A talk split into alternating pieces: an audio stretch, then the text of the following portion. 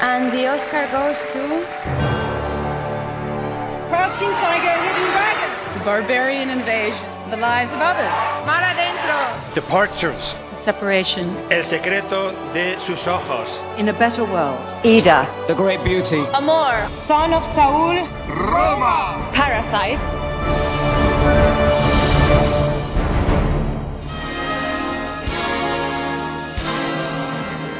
Saludos a todos, bienvenidos a un programa muy especial del podcast de Cinoscar y Rarities. Muy especial y que teníamos muchas ganas de compartir con todos vosotros. Venimos de la victoria sorpresa apabullante que a lo mejor o no lo cambiará todo de Parásitos en eh, los Oscars y nos apetecía hacer una revisión histórica de la categoría de la mejor película de habla inglesa, ahora conocida como mejor película internacional y para repasar la historia, pero también las contendientes, las aspirantes de este año accidentado, curioso, inusual 2021, pues tengo a mi doble, a mi Robin, a mi compañera Mayra Meza. ¿Cómo estás?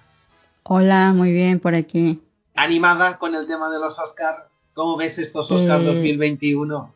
Sí, bueno, con muchas ganas de hablar sobre esta categoría que, bueno, los Oscars en sí no me entusiasman demasiado nunca, pero esta categoría en particular sí que me resulta muy interesante. Para mí es mi categoría favorita, de hecho, porque abarca más lenguas, más culturas, eh, más sensibilidades, es la más curiosa de, de cuantas hay registradas en los Oscars y es interesante siempre ver eh, cada país y cada cinematografía qué quiere mostrar de sí misma, cómo son, cómo hablan, cómo se comportan. Me parece siempre un experimento interesante, ¿no? Ver el mayor número de aspirantes posibles.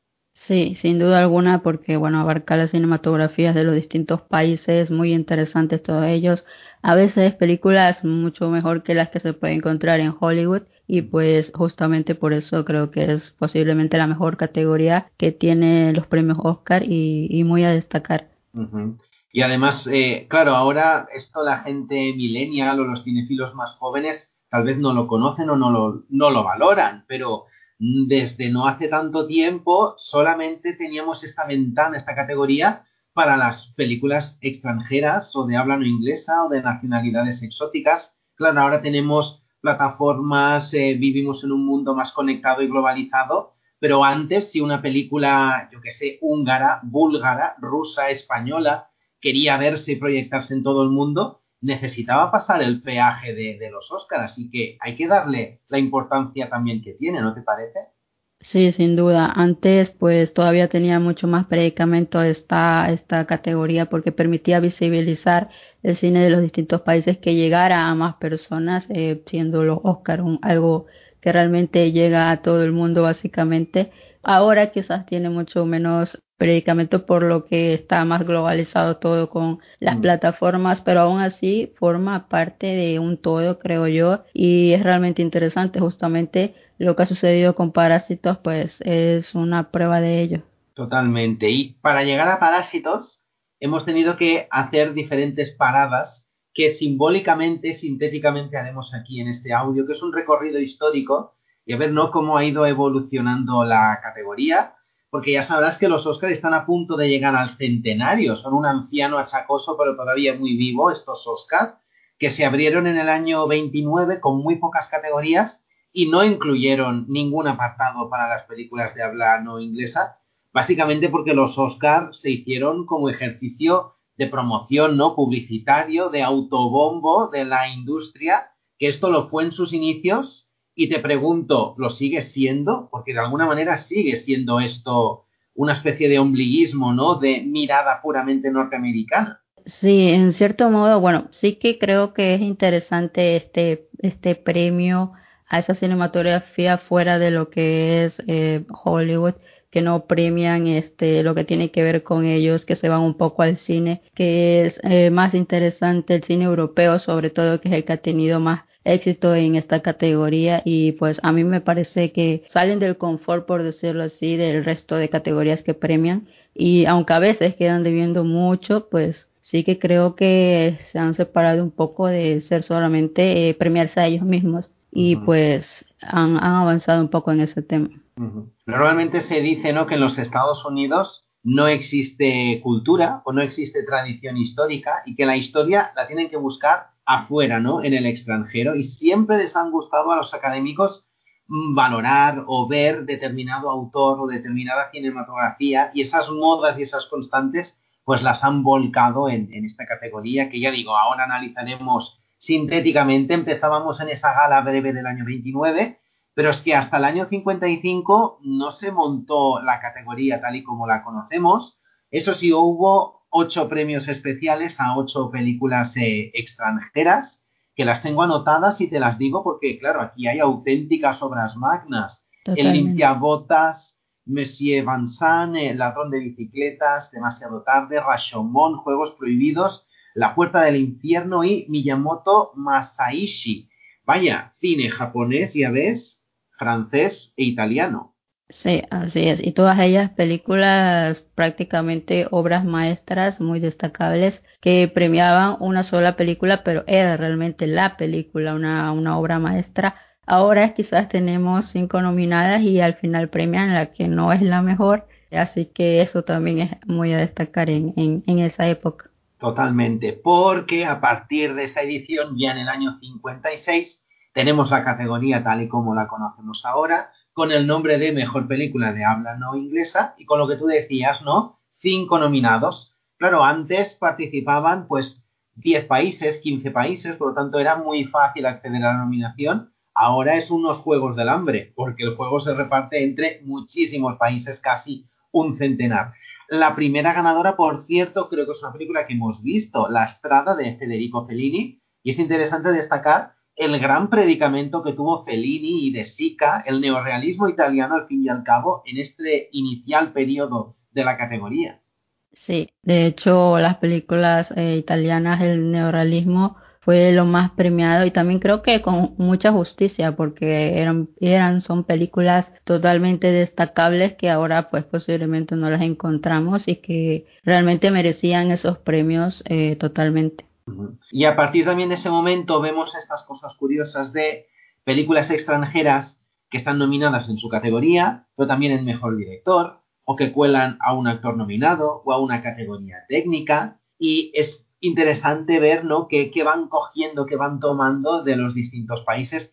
Llegados a este punto, es interesante anotar que para que una película concurra representando su país, un comité o una academia del lugar en cuestión tiene que elegirla, pero para competir en el resto de categorías de los Oscar, película, dirección, guion, etcétera, tiene que ser un estreno natural en los Estados Unidos. Lo digo porque esto, a lo largo de la historia, ¿no? Ha dejado diferentes estadísticas y novedades que, que comentaremos aquí. No sé, obviamente conocías ese dato, ¿verdad? Sí, claro que sí. Es un dato bastante interesante, pues que ha dejado también fuera algunas películas en algunos aspectos y pues es parte de, la historia de estos premios. Ahora, ahora comentaremos esos, esos desquites, ¿no? Y esas curiosidades que son un montón. Claro, 90 años de Oscars dan para infinidad de anécdotas. Hablábamos del cine italiano, pues justamente Italia es el país más premiado. Tiene 14 Oscars en esta categoría de 31 nominaciones pero fíjate, Francia le sigue a la, a la, zaga con 12 de 40 nominaciones. Así que a proporción Francia ha sido más nominado, aunque esto tiene un poco de trampa, no sé cómo lo ves, porque claro, Francia es un país que produce mucho más cine, por lo tanto, algunas victorias y nominaciones de Mauritania, de Costa de Ivori, de Algeria, son realmente o fueron películas francesas. Sí, hay un poco de trampa en eso, pero de cualquier manera creo que lo importante es que ambos países han llevado hasta estos Oscar películas muy destacables que pues merecían esos premios. Francia, por cierto, están allá que rabian porque no ganan el Oscar desde el 91, desde Indochina. Ya hay una un especial inquina, una especial gana en eh, Francia por, por volverse a alzar con este premio. Italia lo ganó no hace mucho, si te acuerdas, con La Gran Belleza. Mm. Mm, si te acuerdas también porque la vida de Adele, el productor se puso un poco parruco y no quiso presentarla. Así es, sí, todo ese tipo de anécdotas pues a veces juegan a favor o en contra de, estos premios. Y montan la estadística en la que nosotros, y por nosotros digo España, estamos en esta especie de medalla de bronce, estamos en tercer lugar, cuatro Oscars, de 20 nominaciones, la última obviamente por Dolor y Gloria, aunque Japón también tiene cuatro Oscars de 16 y ojo con Suecia, Dinamarca y Holanda porque los tres países tienen tres Oscars.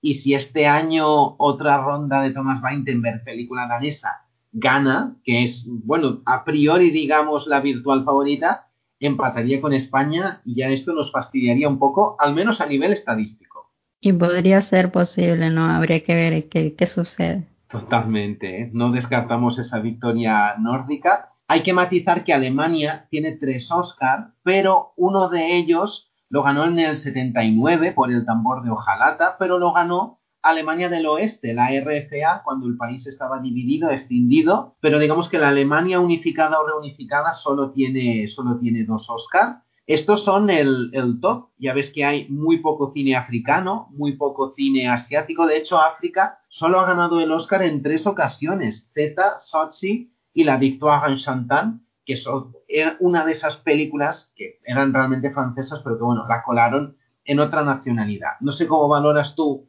este panorama de eminencia, pues eso, básicamente europea.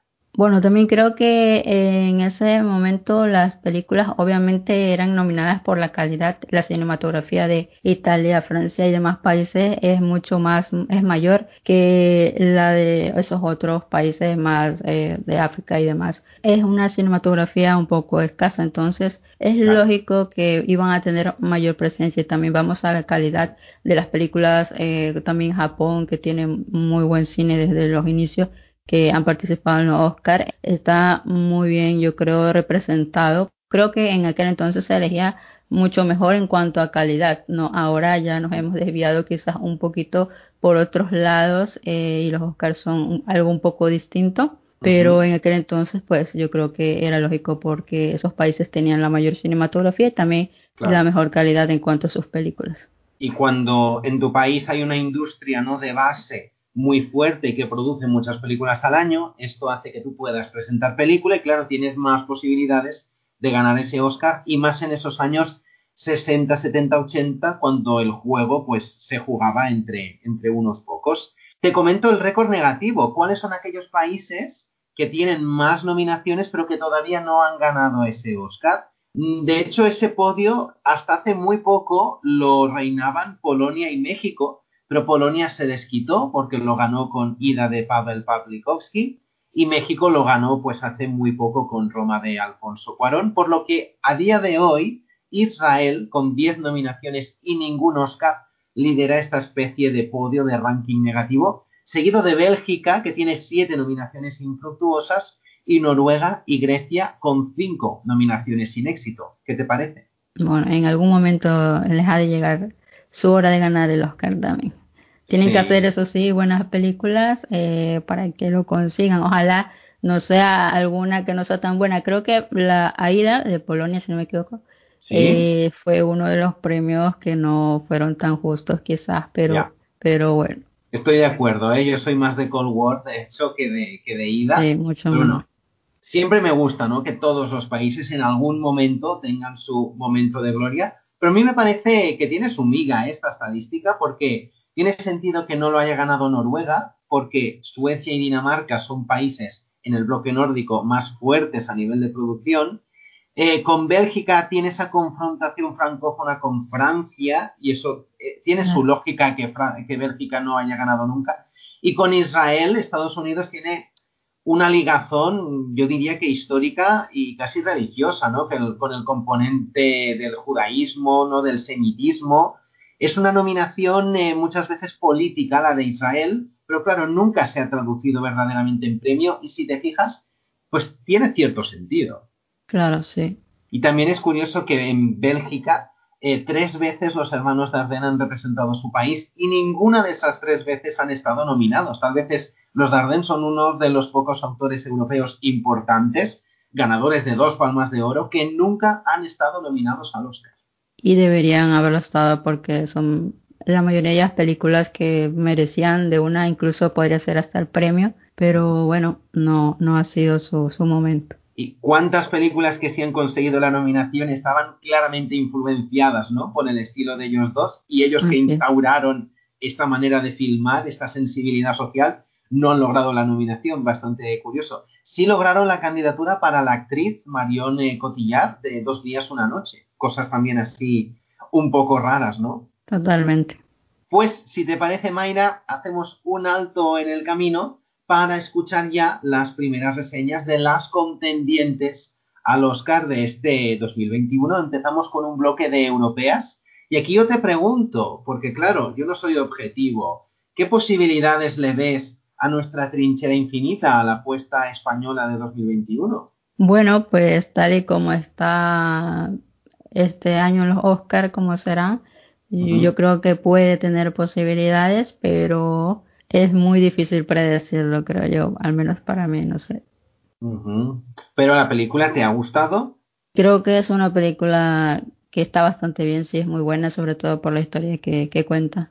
Y como la cuenta, es, mm, está muy bien dirigida y pues merecería la nominación, podemos decirlo así, no sería injusta. Yo cruzo los dedos porque ya sabes que mi opinión es más entusiasta, siempre con la, la infinita, me gusta muchísimo y que no deja de ser la historia de un confinamiento y de una persona que no puede salir al exterior y tiene ecos, ¿no? De, de, cosas que nos suenan muchísimo de, de los últimos años. Veremos, yo le deseo toda la suerte del mundo a la trinchera infinita. ¿Qué rivales tendrá la apuesta del trío de Moriarty? Pues las que siguen y muchas más. Lo hacemos con la música que compuso Ennio Morricone, fallecido hace muy poco, por la ganadora en los 80, Cinema Paradiso. ¿Viste Cinema Paradiso? Seguro que sí. Sí, claro que sí, una muy buena película. Muy sensible, ¿no? Totalmente, sí. Y con una música preciosa que escuchamos ahora.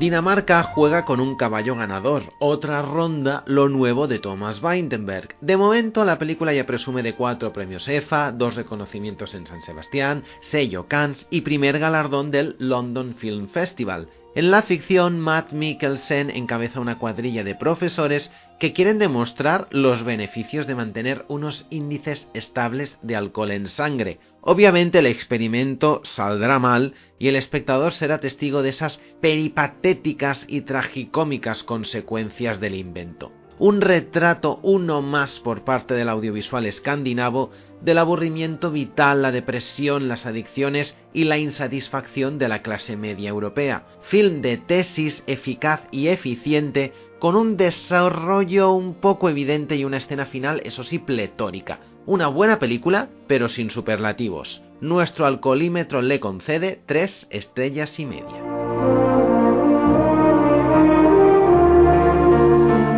Charter es la película sueca escrita y dirigida por Amanda Kerner que está representando este año a Suecia en los Oscars 2021 a Mejor Película Internacional. Estamos ante la odisea de una madre que no tiene la custodia de sus hijos y hará hasta lo imposible por volver a estar con ellos. Estamos ante un drama familiar que nos hace partícipe de la huida de una madre y sus dos hijos, lo cual por el camino va evidenciando los errores que está acometido sin duda trata temas interesantes y de actualidad eh, y de una manera bastante ágil y entretenida, aunque la verdad es que a la película le falta, diría yo, contextualizar un poco toda la trama y profundizar un poco más en la vida y decisiones de la protagonista. Pero hay que reconocer que la película pues lleva reflexiones interesantes aunque no profundice demasiado en ninguna de las cuestiones que plantea. Una película a la que puntuó con tres estrellas.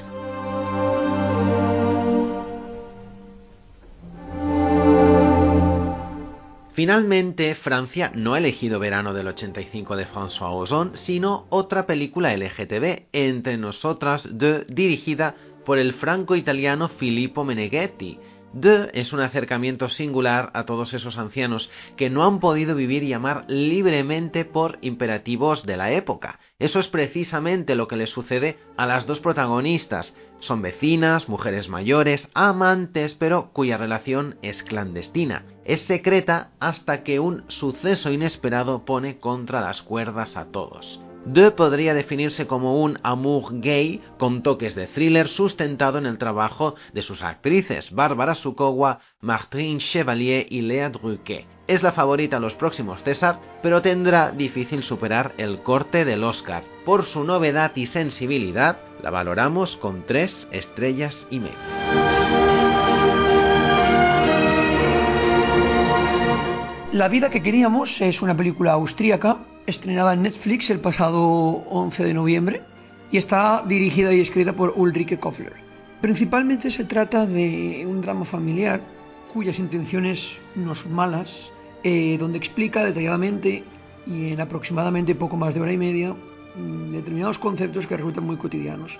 A día de hoy, como puede ser la envidia que sienten unos vecinos por otros. Sin embargo, eh, es una película que se cree más de lo que es, pretenciosa, demasiado redundante tanto que acaba teniendo al final los típicos clichés a evitar.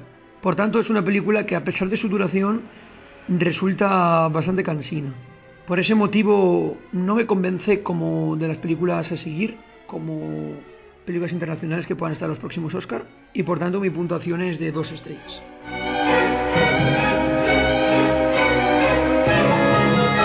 Mujeres de la vida, en francés Fille de Joie, es la extraña elección de Bélgica en estos Oscars 2021. Digo atípica, pero también podría decir poco interesante. Sigue el esquema de film social, con personajes superados por las circunstancias, escenas extremas, y al final todo no convence. Nos cuenta el devenir de unas jóvenes francesas de Roubaix que para ganarse la vida cruzan la frontera y se prostituyen en un antro belga. Recuerda por tono a Divine, Papisha o Los Miserables y etcétera, pero para mal. La actriz debutante Noemí Lvovsky hace un empeño notable y siempre apetece ver en pantalla a la todoterreno Saga Forestier. Eso sí, ni la una ni la otra consiguen que esa historia de prostitución, posesión y supervivencia vaya más allá de la mera anécdota. Una cinta sin ideología, pero también sin argumento. A mi pesar, solo la puedo valorar con dos estrellas y media.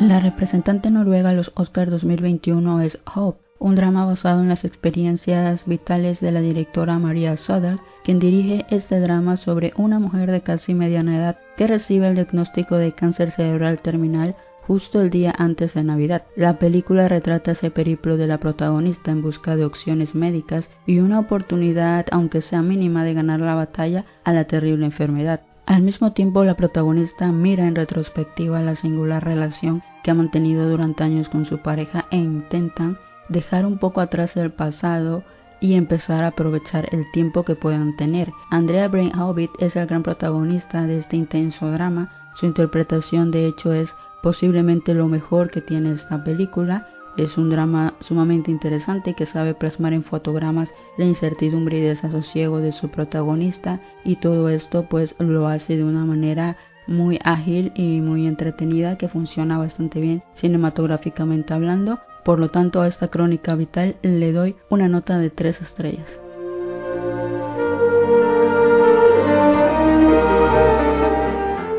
Georgia consiguió la candidatura en su primera participación, allá por el año 1996, con la comedia A Chef in Love. Ahora, con Beginning, Dazatzkizi podría volver al quinteto. La película arrasó en San Sebastián y causó una enorme polémica. La debutante de Begashvili cuenta la extraña emancipación de una mujer testiga de Jehová que quiere cambiar de vida. No lo tendrá fácil fondo y forma se alían para que podamos sentir la opresión, la cerrazón social y personal, la tensión, los yugos familiares, la amenaza y la escandalosa falta de respeto de policías y dirigentes hacia los más desfavorecidos. Una película que se ve, se sufre y no se olvida nunca, para bien o para mal. Una ópera prima impecable, densa, compleja, con ecos del cine de Carlos Reigadas y con un plano final abierto al debate obra maestra o casi. Diga lo que diga Hollywood, una de las joyas del año. Nuestra nota, cuatro estrellas y media.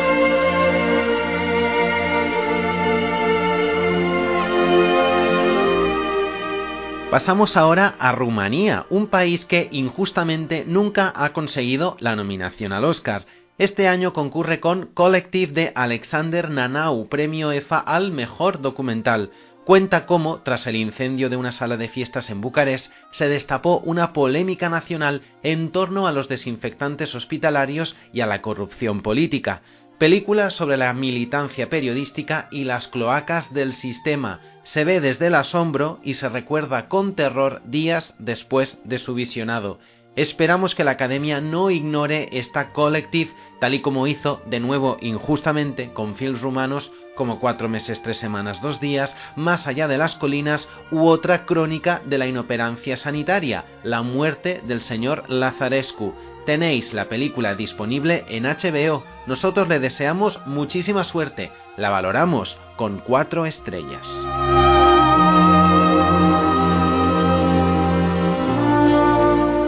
Pues regresamos, Mayra, en este análisis a la categoría de habla no inglesa, ahora internacional. Hablábamos de los países del top, pero no podemos dejarnos aquellos países pues que ya están extintos, que han desaparecido o han cambiado su nombre, porque una de las cosas también interesantes de esta categoría es que al analizarla a nivel sincrónico y diacrónico, uno puede ver la evolución histórica y política de todo el globo en, el último siglo y esto es casi muy interesante.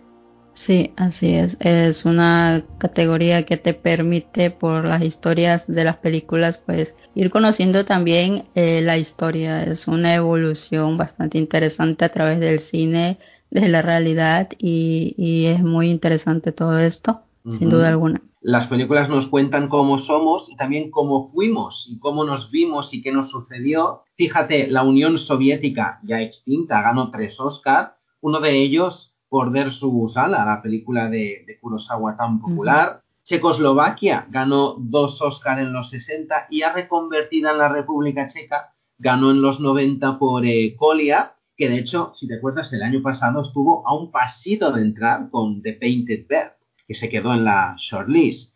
Yugoslavia tuvo seis nominaciones, nunca llegó a ganarlo el Oscar, Yugoslavia. Yugoslavia estuvo muy presente, sobre todo hacia el final, gracias al cineasta Emir Kusturica. Y ahora, pues claro, después de la guerra de los Balcanes, ya tenemos Bosnia-Herzegovina y los distintos países, ¿no? Y uno de estos, Macedonia, también tiene una curiosidad. Estuvo nominada en los 90 por eh, Antes de la lluvia, y como Macedonia del Norte, porque el país cambió de bandera y cambió de nombre, consiguió la nominación el año pasado por Honeyland. Así que bueno, tenemos así estas cositas que son curiosas. También los conflictos que han supuesto la consideración de Hollywood por parte de determinados países. Kosovo y Palestina para Hollywood son países de pleno derecho, aunque en algún momento no lo fueron, y eso también ha creado determinadas polémicas. Recordemos que los territorios palestinos, se llama así en inglés, han conseguido la nominación dos veces por películas que afectan mucho al sentir estadounidense por sus vinculaciones con el terrorismo más actual. Me refiero a Omar y Paradise Now. No sé si las has visto, son pelis potentes. Omar sí, sí la puede ver, la otra todavía no, la tengo en mi lista de pendientes, pero sin duda son películas que retratan todo ese conflicto bastante interesantes. Te la recomiendo porque es eh, francamente interesante. Eh, que Palestina, me acuerdo que en el año 2002 Elia Suleiman estrenó Intervención Divina, que gustó mucho en el Festival de Cannes. Palestina la quiso enviar, pero la descalificaron precisamente por este conflicto de no considerar a Palestina como país. Así que la política se cuela siempre en los Oscars. ¿Hasta qué punto, Mayra, los Oscars son una cuestión cinematográfica, pero también política? Pues muchísimo, yo creo, sobre todo en los últimos años. Sin duda alguna, el tema político ha influido bastante. todas las tendencias que se van eh, apareciendo, pues todos estos conflictos tienen mucha repercusión también a la hora de nominación, de premiación de las candidaturas y de todo ello. Parece que es una cosa de ahora, pero yo diría que es de siempre. ¿eh? Si te fijas en los años 70, casi todas las nominadas o hablaban de evoluciones sociales, ¿no? La, familia, los derechos de la mujer, la emancipación, el aborto, el divorcio o la guerra del Vietnam. Y ahora tenemos pues el, asunto racial, la emancipación femenina, el feminismo, la visibilización LGTBIQ+, vaya que al final también las películas se, van adaptando ¿no? a, las distintas eh, temáticas. No me quiero olvidar porque a lo mejor alguien lo está pensando. ¿Y qué pasa con Reino Unido? Porque Reino Unido, en, Inglaterra se habla inglés, pero como tienen Gales y tienen Escocia, pues también tienen dos idiomas más por allá en juego, aunque ellos políticamente jueguen a, menospreciarlos, ¿no? A menos tenerlos. Pues Reino Unido, que curiosamente este 2021 no ha mandado película, ha estado nominada en dos ocasiones y en esos dos años Mayra ganó España, con Belle Époque y todo su mi madre, así que a nosotros nos ha ido francamente genial la presencia británica en los Oscars. Entonces necesitan de nuevo ahí a Reino Unido para, para volver a ganar. Totalmente, es posible. Que también me acuerdo que el año de Belle Époque estaba nominada Adiós a mi concubina, que era una película china de Chen Kai-je que ganó la Palma de Oro, pero que concursó por Hong Kong. Hong Kong también estuvo nominada por La Linterna Roja a finales de los 80 y que era una película de San Jimu y era una película china. También hay un conflicto allá, ¿no? Entre China y Hong Kong que a lo mejor también merece un poco de mención. Sí, sin duda alguna de esos países eh, asiáticos, pues ese conflicto también ha tenido su, su, cierta relevancia y presencia en cuanto al tema de las películas en los Oscars. Hablabas un término que me viene perfecto, el tema del conflicto, porque en la historia de los Oscars hemos tenido muchas descalificaciones. Películas que querían representar a su país o países que querían ser representados por determinadas películas y por unos avatares u otros pues no pudieron hacerlo. No sé si sabes el dato o lo que sucedió en el año 73 Suecia quiso ser representada por escenas de un matrimonio, película que yo no he visto, ¿eh? de, de Ingmar Bergman, ya me van a perdonar los puristas, pero como fue una miniserie, porque ya sabes que Bergman muchas de sus películas tienen una versión larga y eran una miniserie, en verdad.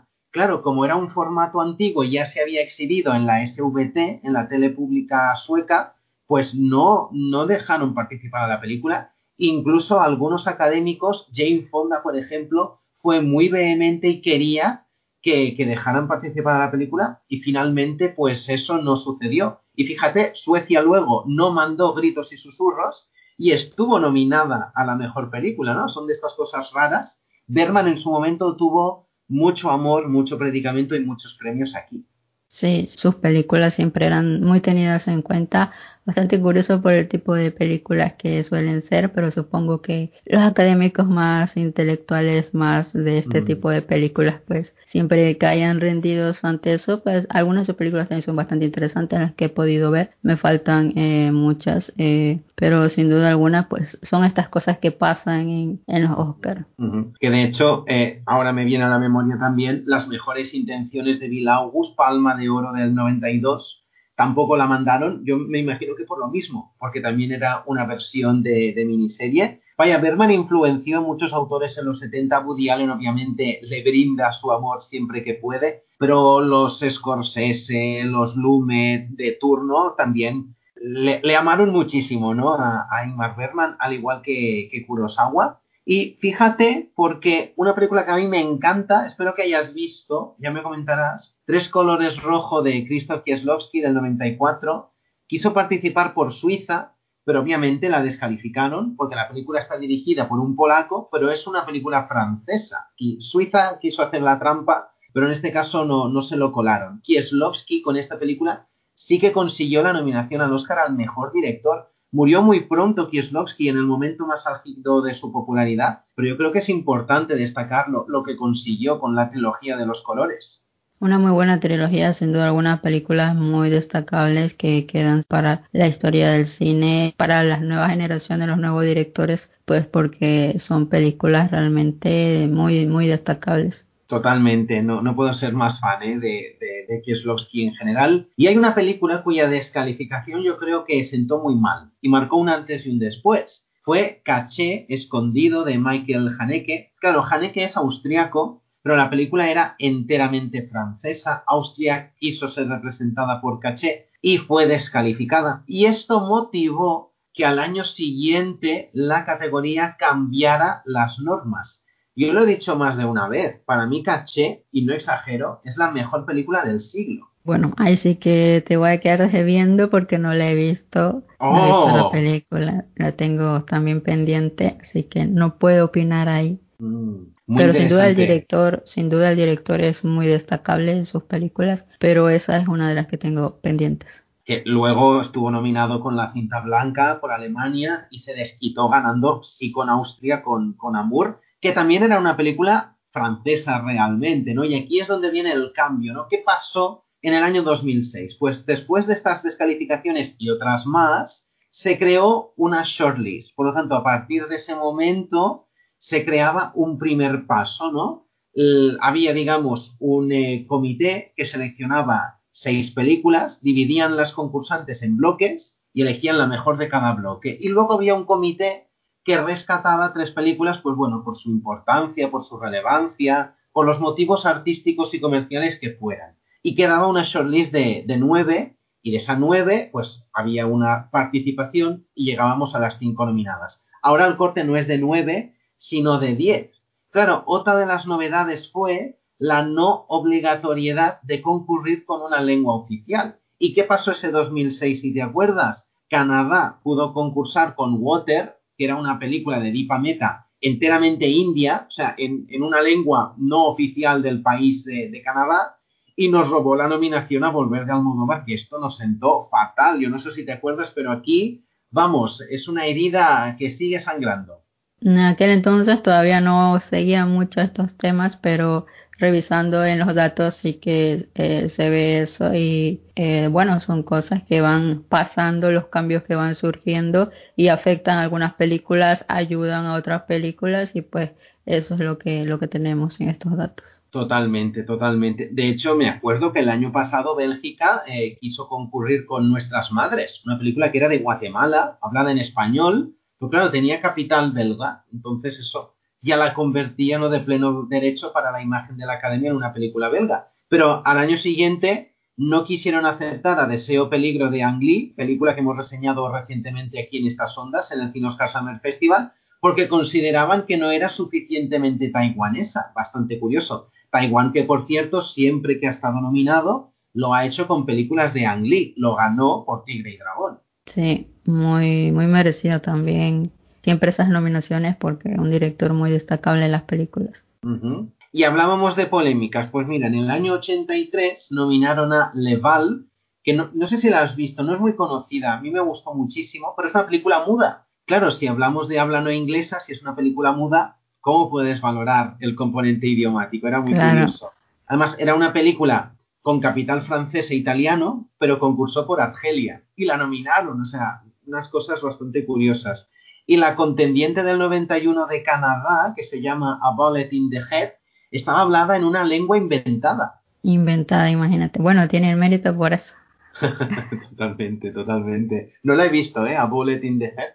Revisando las estadísticas, pues me, ahora me ha generado pues curiosidad, ¿no? Saber que, cómo era esa, esa película. Y también el, hay que citar el caso de Ciudad de Dios. Representó la película de Fernando Meirelles a Brasil en el 2002. La, la ignoraron totalmente, aunque estuvo nominada en los Globos de Oro. Pero Harvey Weinstein, que menudo era Weinstein y sigue siendo, la rescató como Miramax la estrenó y consiguió al año siguiente que la película tuviera cuatro nominaciones, incluyendo mejor dirección y mejor guion. La verdad es que a veces, cuando te das cuenta de, las grandes películas que se quedan en el camino, piensas, ¿cómo los académicos dejaron escapar una película tan superlativa como Ciudad de Dios? sí que siempre hay un margen de error, ¿verdad? Que es imposible de descifrar también. Claro, y también se ve un poco, ¿no? Como eh, dependiendo de quién esté detrás, promocionando, de quién esté detrás de todo ello, pues puede llegar o no una película a nominaciones o incluso a premios. Totalmente, las campañas de marketing aquí son muy, muy importantes, más si cabe en los últimos años, ¿eh? Antes podías mandar una buena película y, bueno, pues tener que, sonar a la campana, ¿no? Pero ahora si no tienes detrás un sello fuerte, un productor que quiera estrenar la película en los Estados Unidos, hacer pases, poner las pelis en las plataformas, moverlas por los circuitos de Los Ángeles, Nueva York, si no tienes eso, que cuesta dinero y tiempo, la nominación se te escapa. Así es, es uno de los eh, problemas, creo yo, por los que muchas películas muy destacables pues no logran llegar a, ello, pues por esa cuestión de dinero y, y de contactos también. Por eso la no nominación de Volver, yo creo que se puede leer como que España no se supo adaptar ¿no? a esta nueva normativa. Parece que cambió, cambió la lógica de la categoría y como que no nos supimos adaptar, nos quedamos allá con Volver, también la lluvia también pasó el primer corte, pero no llegó al éxito. Y en cambio, pues otros países han tenido pues eh, más predicamento. Que hablaba de los Globos de Oro, por cierto, Mayra, no me quiero olvidar para despistados que películas como las de Angelina Jolie, por ejemplo, En Tierra de Sangre y Miel, o Apocalipto, o Cartas desde Iwo Jima, aunque son películas de habla no inglesa, no podían concursar aquí porque eran producciones norteamericanas, por mucho que los Globos de Oro tienen otras lógicas y sí las incluyeron en sus candidaturas. A veces los, los Globos de Oro pues como que encajan otro tipo de películas que pues no destacan en los Oscar quizás, pero acá les dan también visibilidad. Y eso creo que también es algo interesante, que a veces son películas distintas y le dan oportunidades a otras y no van por, por el mismo camino, por decirlo de alguna manera. Claro, es que los globos los deciden 90 personas. Es más fácil manipular o, o condicionar a 90 personas que a lo mejor 900, que es, imagino más o menos la cifra que puede participar ahora de, de este voto en los Claro. eh, Oscar. Claro, eso también influye muchísimo. Y hay que decir que ahora en película internacional en los Oscar la vota todo el mundo, todos los académicos que quieran, todos pueden participar, tanto de la primera ronda como de la segunda ronda de votación. Entonces, esto abre los pronósticos y las eh, películas de las distintas shortlists a muchísimas sorpresas, cosa que antes pues no era tan habitual. También teniendo en cuenta sobre todo que se estrenan en plataformas, ese tipo de cosas, pues es muy accesible a todos y pues puede pasar cualquier cosa, creo yo, ahora en estos tiempos. Claro. Hacemos, si te parece, Mayra, otro alto en el camino. Estoy muy italiano, hija mía. Hemos pasado de los 80 ahora a los 90 con la música de Nicola Piovani para La vida es bella, que fue un boom también en los 90, gracias, como no, a Harvey Weinstein. Hay que preguntarlo, porque es una película que genera filias y fobias. No sé si eres pro vida es bella o estás en contra. Es una película que me gusta, sí, me gusta mucho, pero creo que ese año también estaba nominada eh, Niños del Paraíso, si no me equivoco, o algo Sí. así. Eh, esa película me gustó mucho más y creo que yo lo hubiera premiado mucho más a, esa, pero entiendo que es una cinematografía que era más pequeña y que no estaba Weinstein detrás de todo, pues y quizás eso pues obviamente juega en contra, pero para mí era, me gusta mucho más eh, Niños del Paraíso que La vida es bella, que me gusta, pero no tanto tampoco. Yo estoy contigo. Ese año estaba nominada Tango por Argentina y El abuelo de España. Una película de Garci, otra de Saura. O sea, estaban dos directores españoles nominados ese año, pero claro, nada pudo impedir que eh, esa especie de tornado ¿no? de, de La vida es bella ganara. Yo le quitaría el de mejor actor, ¿eh? eso fue una especie de bochorno inolvidable. A mí la película me parece un poco maniquea, pero es agradable y obviamente se sobredimensionó gracias a, a, Harvey Weinstein. Además, en un año en el que era todo como muy bélico, ¿no? Estaba Salvar al Soldado Ryan, La Delgada Línea Roja. Era un año como muy bélico, muy de guerras en esos Oscars. Sí, también creo que porque es una película que, bueno, accesible para todos, no es un Mm. final feliz, pero es un poco agradable, simpática, entonces más fácil de, de conectar con esa película, creo yo, por eso fue que tuvo pues más suerte. Totalmente, ¿no? Y conecta con un humor muy tatí, muy Chaplin, sobre todo, que eso Claro. gusta mucho a los, a los norteamericanos. Pues con el recuerdo de la vida es bella, ya hemos citado mucho a Harvey Weinstein y todavía más protagonista en este audio. Seguimos, Mayra, con nuevo bloque de reseñas de aspirantes al Oscar 2021 a la mejor película internacional.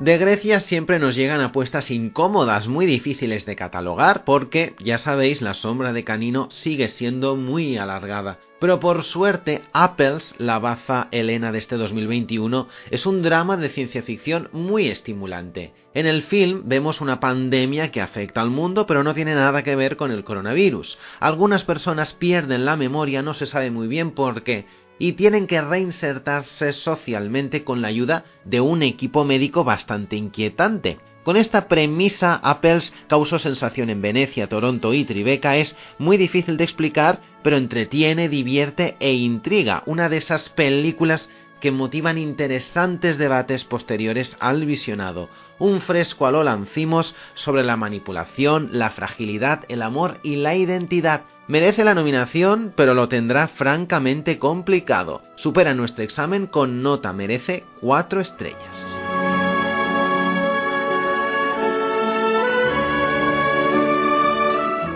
Vamos ahora con la candidata de Portugal, dirigida por un autor único en su género, como lo es Pedro Costa, quien al parecer ha ido transformando al barrio de Fontainas en una especie de escenario mítico para el desarrollo de gran parte de su filmografía. En este caso, Vitalina Varela es la tercera entrega de una suerte de seguidilla de películas que tienen que ver con emigrantes provenientes desde Cabo Verde a Portugal. Vitalina llega a Portugal con el fin de reencontrarse con su esposo, pero recibe la infortunada noticia de su fallecimiento. No existe otro director que filme los claros oscuros como lo hace Lusitano. El dolor, la zozobra y los traumas del pasado combinados con un escenario lúgubre y carente de luz vuelve a este filme una obra cohesiva tanto en fondo como en forma. En mi humilde opinión es la película más redonda de Costa con relación a Juventud en Marcha y Caballo Dinero. El cine de Costa no es para todos y Vitalina Varela no es la excepción. Su obra podría encantar a fanáticos que aprecien la filmografía de Jean-Marie Straub o Daniel Uliet. Para mí es una fuerte opcionada a quedar entre las mejores, pero considerando los gustos de la academia pienso que no pasará mayor cosa con esta propuesta portuguesa a la cual le pongo 5 estrellas de 5.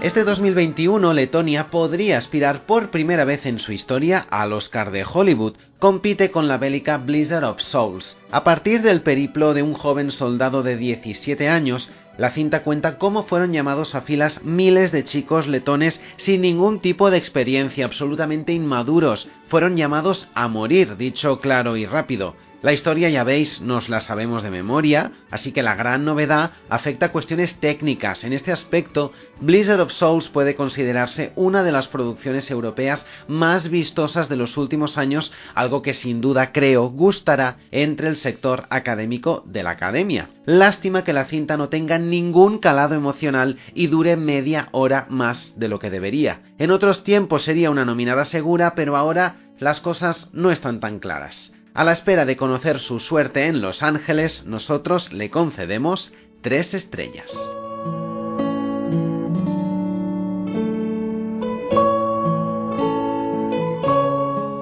Voy a hablar de la seleccionada por Lituania, que aspira a una nominación a Mejor Película Internacional. Carlos Caupini elige como punto de partida de su carrera cinematográfica un hecho bastante curioso, que si bien como ficción resulta atractivo, sorprende más el hecho de que Nova Lituania el nombre de la película que nos ocupa, se basa en un hecho real.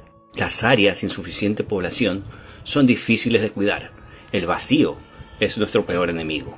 Es lo que sustenta de manera lapidaria Félix Asgroudis, un catedrático universitario convencido de que la solución a estos problemas, tanto políticos como de población, es la búsqueda de un territorio nuevo para poder colonizarlo y crear, entre comillas, una Lituania de repuesto. Nueva Lituania juega con la ironía a cada momento. Por un lado, se quiere reforzar el sentimiento patriótico de sus tropas, pero su única solución en realidad es ceder ante la amenaza de sus poderosas naciones vecinas. También existe una curiosa analogía entre la situación de este país con el hogar del profesor Groves, una cinta que no es para todos, por lo pausado de su ritmo y también por el tema que trata. No siempre estos títulos resultan atractivos para todos, pero lo que a respecta es un debut bastante sólido y muy interesante de esta nueva voz del cine europeo. A Nova Lituania la valoro con 4 estrellas de 5.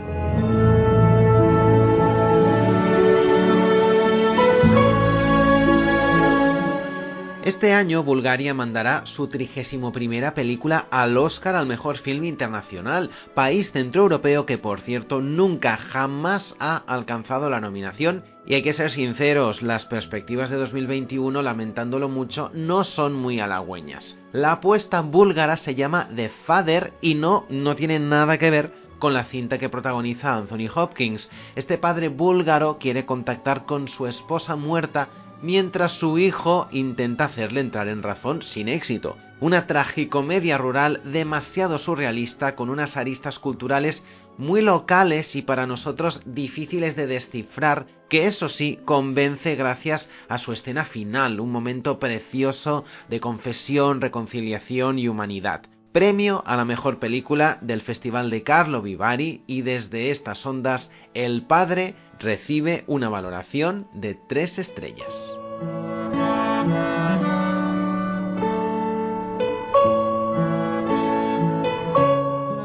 La representante de Turquía este año en los Oscar es Milagro en la celda 7. Este es el remake de la película surcoreana del mismo título, estrenada en el año 2013. Estamos ante un drama carcelario que ha tenido mucho éxito situándose en el top 10 de muchos países cuando se estrenó en Netflix, que es la plataforma que la ha distribuido globalmente. Milagro en la celda 7 está ambientada en los años 80 y narra la historia de un hombre con discapacidad intelectual quien es injustamente encarcelado por la muerte de una niña y deberá demostrar su inocencia para poder estar de regreso en casa con su pequeña hija. La película es interesante por su retrato de injusticia social, de discriminación y prejuicios a las personas con discapacidad. Y también tiene una trama con ágil desarrollo, muy amena y entretenida, pero es una película, hay que decirlo, efectista que busca la lágrima en el espectador, muy melodramática, además de tener un tono demasiado condescendiente. La verdad es que es una mezcla de Yo soy San y La vida es bella al estilo turco, por decirlo de alguna manera. Con todo, como digo, es una película interesante que se deja ver. Por todo lo dicho, pues sin duda tiene todos los ingredientes que suelen gustar a los académicos. Eso,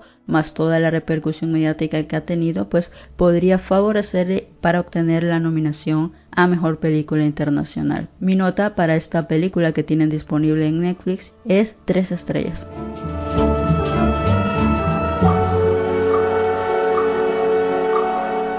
Este 2021 Israel tanteará la nominación con Asia, debut de Ruthie Privar. Tras su premier telemática en el Festival de Tribeca, Asia ganó 8 Fire Awards, que son los Goya israelíes, y lo que la convirtió directamente en la representante al Oscar de su país. Asia es una historia muy dura, muestra el trance que supera una madre enfermera que está al cargo de su hija adolescente que tiene una enfermedad degenerativa. Asia habla de una madre que tuvo que crecer demasiado rápido y de una chica que pese a su juventud ve el final de sus días demasiado cerca. Film, insisto, duro y femenino con dos actrices muy recias con las cantidades justas y necesarias de comedia, drama y costumbrismo. Sin duda habrá que seguir los pasos de esta joven cineasta Ruthie Privar que aquí ha demostrado mucho talento. Disponible en España en el catálogo de Movistar Plus. Para ella van tres estrellas y media.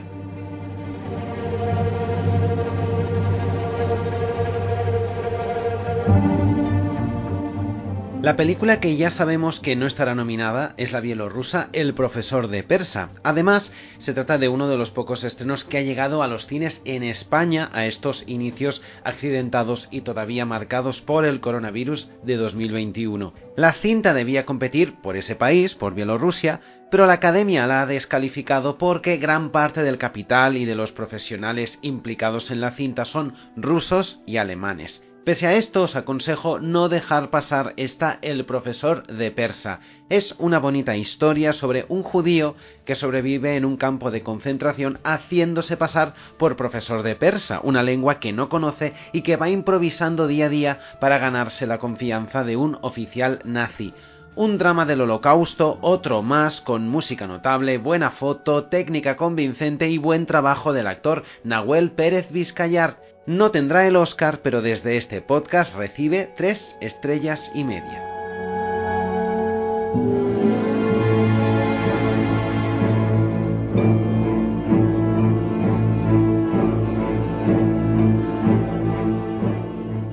Pues Mayra, hemos hablado de autores eh, y de películas, pero a estos nombres, a estos directores, pues eh, pongámosle cara y sobre todo apellido. Hemos hablado de Berman, pero ha habido muchos amores académicos. Fellini también citado, De Sica también citado, pero no nos podemos olvidar de Buñuel, de Truffaut, más recientemente de nuestro Almodóvar, García y Saura por España también han tenido muchas nominaciones, o la fallecida Lina Wermüller, que fue muy importante porque fue una pionera, es una de las pocas mujeres nominadas además al Oscar a la mejor dirección, el chino Zhang Yimou, el polaco también fallecido Andrei Vaida, los suecos eh, Bo Widerberg Jean Troel, Louis Mal también, todo un clásico del país vecino, Kurosawa, no me puedo dejar de Kurosawa, que ganó el Oscar honorífico cuando ese Oscar se entregaba, si te acuerdas, en la ceremonia oficial, no en una entrega aparte. No sé cómo valoras estos elegidos, ¿no? Por parte de Hollywood, que claro, según la mentalidad de los Oscars, han sido los nombres foráneos más destacados del siglo XX y parte del XXI. Fueron directores muy destacables, sin duda alguna. Todas sus películas, hay muchos directores que sus películas siempre eran las representantes y muchas veces eran las eran las que terminaban siendo nominadas. Creo que pues muy destacables Kurosawa, el que más y Fellini otro de los que tuvo muchas nominaciones, Buñuel, ese tipo de directores que a mí por lo menos me gustan mucho, pero también creo que por el camino se fueron dejando, ¿no? Algunos que pues quizás tuvieron películas buenas y destacables, pero que no, no llegaron a estar nominados. ¿No te parece que a veces Hollywood da la sensación de que les gusta mucho el director social, comprometido, artístico, incómodo, aprecia mucho la libertad artística pues que se maneja sobre todo en Europa y parte de Asia eh, y les gusta nominarla y premiarla, pero luego aplicar esos parámetros a Hollywood, que tiene unas diatribas más industriales, eso ya como que les espanta bastante. ¿O crees que ahora el modelo es diferente? No, creo que a ellos les gusta ver este tipo de cine tal vez, pero de los de afuera y ellos concentrarse en un mismo estilo que pues ya los ha dejado sin ideas a estas alturas y mm. vivir reciclando sus ideas y pero que sí que deberían más bien aprender un poco de esta de estos otros cineastas de fuera y la manera de contar historias y y todo ese tipo de cosas. Pero yo creo que a ellos les gusta ver este cine de otros sitios y ellos concentrarse en lo suyo. Totalmente. Claro, es que hay un dato que es decisivo. El Oscar a la mejor película internacional lo recibe el director de la película. En cambio, el Oscar a la mejor película lo recibe el productor. Así que aquí ya vemos, ¿no? Como dos maneras enfrentadas o cuanto menos diferentes, complementarias de ver, de conceptualizar el cine, ¿no? Desde la vertiente de actor o de autor a más de, producción y por lo tanto comercial. ¿no? Es, como la, el, eterno debate. No sé al final quién gana en los Oscars, si uno u otro. Sí, totalmente. Creo que al final pues puede ser que gana simplemente la más popularidad que, que tenga alguno y, y, eso es todo, no sé. Mm, y el dinero, siempre gana don dinero. Claro. Totalmente. Y como se trata de hacer caja Mayra, aquí, sobre todo en Estados Unidos, ¿qué ha hecho Estados Unidos históricamente? Pues coger a directores extranjeros y convertirlos, eh, trasladarlos a Estados Unidos y que se conviertan en una especie de directores de encargo, ¿no? Esto lo han hecho siempre y lo siguen haciendo ahora.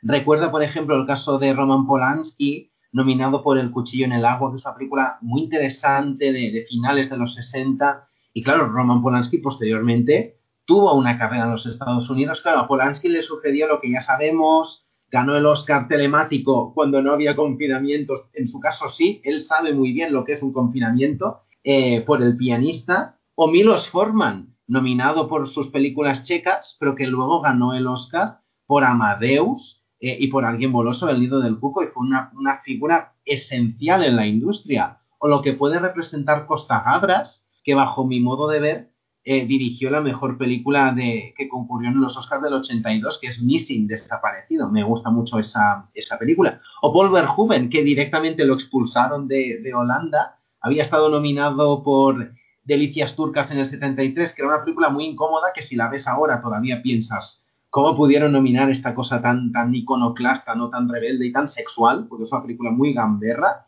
Y luego, fíjate, dirigió Robocop, dirigió eh, Instinto Básico, tuvo el fenómeno de Showgirls y hasta se coló en la shortlist con el libro negro y ganó el Globo de Oro con él de, de con Isabel Huppert, que es una película que me encanta. Así que fíjate cómo ha ido tomando poco a poco los Oscar y Hollywood, pues a esos autores que en algún momento les han gustado muchísimo. Y el gran representante de todo esto es Ang Lee, ¿no te parece? Cuando tú piensas en Ang Lee, piensas más en un director norteamericano casi que, que realmente taiwanés.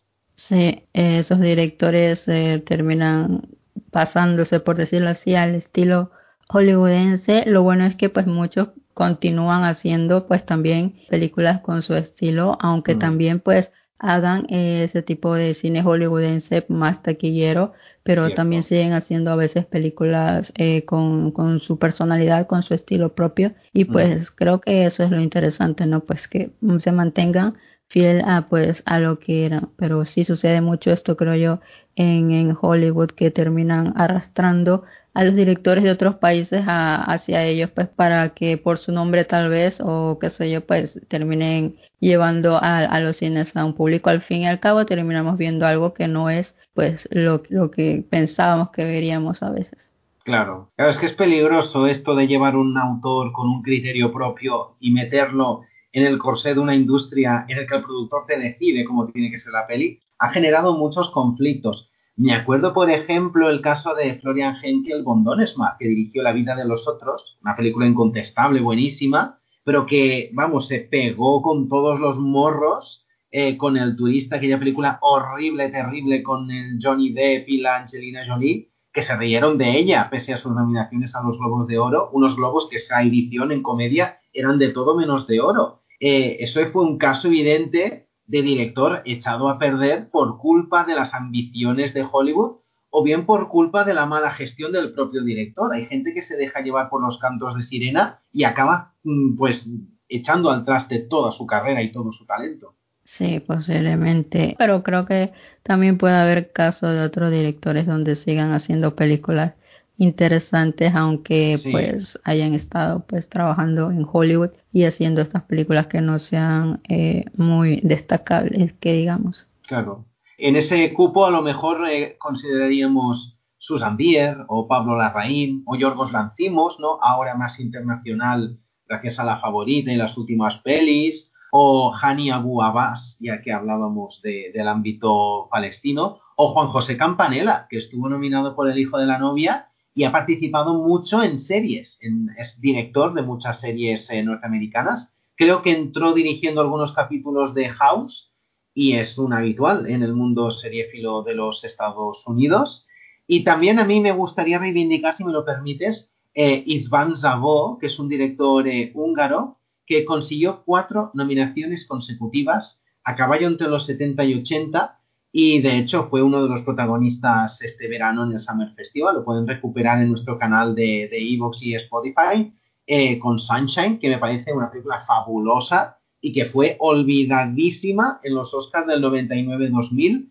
Isvan Sabo es muy interesante, ¿eh? ganó el Oscar por Mephisto.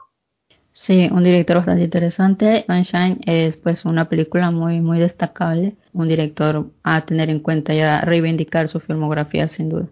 Totalmente. Hungría nunca está en el discurso, ganó el Oscar por eh, El hijo de Saúl de las Lonemes, pero eh, hay que rebuscar y, volver a ver o ver por primera vez la filmografía de este director. Y claro, si hablamos de directores llevados a Hollywood, pues hay que hablar del trío Calavera mexicano. ¿Qué me dices de Iñárritu, Del Toro y Cuarón, que han sido los grandes protagonistas? Claro, lo han sido con todo, salvo en el caso de Roma, por películas enteramente hollywoodienses. Piensa en Gravity, en El Renacido, la premiada Birman, la nominada Babel. ¿Qué te merece o qué, visión tienes ¿no? de, de esta mexicanización que ha vivido en los últimos cinco años la academia? Creo que sí, son directores muy destacables y creo que eso es lo que los ha llevado pues a tener éxito. También creo que iniciaron con películas pues de su país, películas que también son más o menos destacables y pues ya luego poco a poco fueron dando pues el salto a lo que es Hollywood y conseguir todos esos premios. Yo creo que en ese caso sí con mérito propio porque películas muy destacables que merecían la pena y sin duda alguna han dejado creo en alto el nombre de su país aunque no sean películas eh, mexicanas totalmente con, los que hayan eh, ganado premios, pero sí que el talento pues de, alguien de ese país está ahí y eso creo yo que es bastante importante. Claro. Del Toro estuvo nominado por El laberinto del fauno, que ya sabemos que es una película a todos los efectos española. Beautiful de Iñárritu también podría generar un debate similar. Bardem estuvo nominado a Mejor Actor por, por esa cinta. Pero lo que es innegable es que autores ya que tenían una trayectoria en su país, eh, cruzaron la frontera y siguieron manteniendo su estilo, su mirada, consiguieron un estatus en la industria y, vemos, lo han conseguido absolutamente todo, ¿no? El Oscar al mejor director y en algunos casos también el de, el de mejor película. Son, digamos, el gran referente, ¿no? El caso de estos autores que han llegado a la cima, claro, una cima que ahora se ha ampliado con lo conseguido por Bon Joon-ho. Claro que sí, sin duda alguna. Eh, se ha mantenido fiel a su estilo para llegar a donde han llegado y no han tenido pues que caer en, en los estilos de Hollywood y también yo creo un poco eso lo de lo de Bon Joon-ho que pues con ese ese estilo marcado propio pues llegó también a ganar el Oscar y también no solo estuvo en, en película de habla inglesa sino en, en mejor película que pues pocos consiguen o ninguno había conseguido eso. Mm. De hecho, el mérito de Jung-ho es que él no necesitó ni hablar inglés para ganar el Oscar, porque allí ah, estaba no la, la, la intérprete o la traductora. Me encanta, me encanta ese señor y lo que sucedió hace pues ya casi un año en el eh, Dolby Theater. ¿Qué te parece si hablamos de Asia precisamente? Porque salvo el caso de Kurosawa, a mí me da la sensación, a ver qué, qué opinas tú, que Asia, cuando manda películas genuinamente asiáticas, nunca consigue la nominación. Pero en cambio, cuando son películas más melodramáticas, más de una sensibilidad o una accesibilidad occidental, es cuando ya entonces la academia les dice que sí a, Asia. No sé cómo lo ves. Supongo que conectan más con, ese tipo de, de, historias, pero tampoco creo que sea en todos los casos. Eh, a veces hay películas muy universales, por decirlo así, que tampoco han conseguido las nominaciones. No sé, alguna película de eh, Lee Chang-dong o también eh, Bon Joon-ho con Mother, que también creo que fue candidato, pero no, no tuvo la nominación pues bueno, creo que esos son ejemplos de que aunque son historias muy universales, pues no llegaron a conseguir la nominación. Entonces yo creo que también depende del contexto del tiempo en el que llegan las películas y pues de la suerte que, tengan. Sí, sí, es, es verdad, es verdad. También mm, oyéndote pensaba en Coreeda, como no lo nominaron por Nadie sabe, que gustó tantísimo, es una gran película del 2004, tuvo premios en Cannes, no, no aspiró al Oscar y mira luego sí que un asunto de familia eh, consiguió esa, esa candidatura. a mí estas cosas me gustan, ¿no? Porque a mí me da la sensación de que si un director, por muy popular que sea, por muy premios que tenga, nunca ha llegado a estar al umbral del Oscar, es como si no acabara de estar entronizado, ¿no? Y a mí me gusta ver pues que esos nombres al final en algún año pelearon por el Oscar, porque esto da la sensación de que los legitima. Cuando fallecen este tipo de personas, uno que piensa o cuál es el resumen, el titular del periódico o del telediario, la nominación al Oscar, porque es como la cúspide de una carrera. A mí me gusta, ¿no? Que estos autores lleguen a la nominación. Es una pena, ¿eh? Que Lee Shandong no, no, haya, no haya llegado todavía. Pero bueno, todo se andará. Lee Shandong es un grandísimo director. Se quedó a las puertas, si te acuerdas, el año pasado por Barney. Sí, una muy buena película también estuvo a punto, pero no lo consiguió. Puede que eh, pronto tenga su, nominación. Japón ganó el Oscar en el 2008, si no recuerdo mal, por Despedidas, que era la historia de un músico reconvertido en enterrador. La vi hace mucho tiempo, eh, la tengo un poco difusa, pero sí que me pareció eso, una película muy poco japonesa y tal vez por eso, por eso ganó. Y no, no sé qué te parece también esta nómina de películas eh, asiáticas que estuvieron muy de moda a principios de siglo eh, y que consiguieron nominaciones técnicas porque eran películas muy vistosas, pero no estaban nominadas en la mejor película de habla inglesa. Caso de The Grandmaster, La maldición de la flor dorada, La casa de las dagas voladoras. La casa de las dagas voladoras, por ejemplo, aspiró a nueve BAFTAs, pero los Oscar solo la nominaron a un rubro técnico, creo que en fotografía. Sí, bueno, creo que son películas que pues destacan justamente en su aspecto técnico, quizás no tanto eh, en sus historias, o mejor dicho, sus historias no son del tipo que conectan con, con el espectador quizás y por eso no, no han llegado a pues calar en ellos y, y a creer que merecían la nominación en esta categoría o, en alguna otra más importante. Entonces, de ahí pues que solo la han dejado en los rubros técnicos, que muchas de ellas son muy destacables en las fotografías, eh, sonidos, efectos, ese tipo de cosas, eh, pues, y muy merecidas también esas, esas nominaciones también, aunque no estuvieran en, en la categoría más gorda. Qué pena, por ejemplo, que la Academia no nominara por Hong Kong a Deseando Amar de Wong Kar Wai, que es una película estupenda, tan reivindicada fecha presente, no sé si crees que el éxito, antes de Parasitose, el éxito de Tigre y Dragón abrió una sensibilidad a este cine más épico, más de espadachines, porque luego también tuvimos el fenómeno de taquilla de Hero de Zhang Yimou, que durante muchísimo tiempo fue la película extranjera más taquillera en suelo norteamericano, que consiguió la nominación, no el Oscar, pero ahí estuvo. Creo que son películas, al menos yo las vi cuando era muy pequeño, pero marcaron toda una época. Sí, sin duda alguna, yo creo que pues marcó esa época y ahí en adelante nos empezamos a interesar más por este tipo de películas muy destacables, eh, todas ellas. Hero eh, me parece increíble y de este tipo de películas pues sin duda alguna destacan muchísimo justamente sus aspectos técnicos, su aspecto visual y Jimu, eh, San Jimu, sin duda uno de los más destacables en este tipo de, películas. Y ahí se han ido dando a conocer, incluso el director es justamente uno de los pues que se pasó a Hollywood, por decirlo así, con películas no muy buenas, pero pues que también me parece interesante lo que hace, a pesar de que no sean historias muy destacables como las primeras, pues que tienen más su personalidad, su sello, su estilo. Cierto, totalmente cierto, ¿no? Pero es lo que decía, ¿no? Fíjate que cuando los asiáticos hacen esas películas de, de, persecuciones que tanto les gustan, los thrillers, eh, las películas de, de, asesinos en serie, de persecuciones en coches, esa comedia popular o ese terror, pues no tienen ningún tipo de predicamento. Por ejemplo, Takashi Miike, Xiai Ming Liang nunca han estado presentes aquí. El fallecido Kim Ki-duk, que ha tenido películas absolutamente preciosas Hollywood lo ha olvidado por completo, ¿no? Eh, me acuerdo el año de Confessions, creo que era el 2010, que era una película muy heavy. Se quedó en la shortlist. Yo creo que fue una de las rescatadas en su momento. Vaya, que ese cine que vemos en Sitges nunca llega a pasar el corte, porque claro, eh, son películas muy asiáticas y que creo que no conectan con esta sensibilidad académica, a donde sí ha llegado Asghar Farhadi, que aunque sea iraní, pues por cuestiones geográficas, etcétera, podríamos considerar como asiático, ¿no? Farhadi ha sido el gran protagonista aquí en los últimos años, dos Oscars que ha ganado.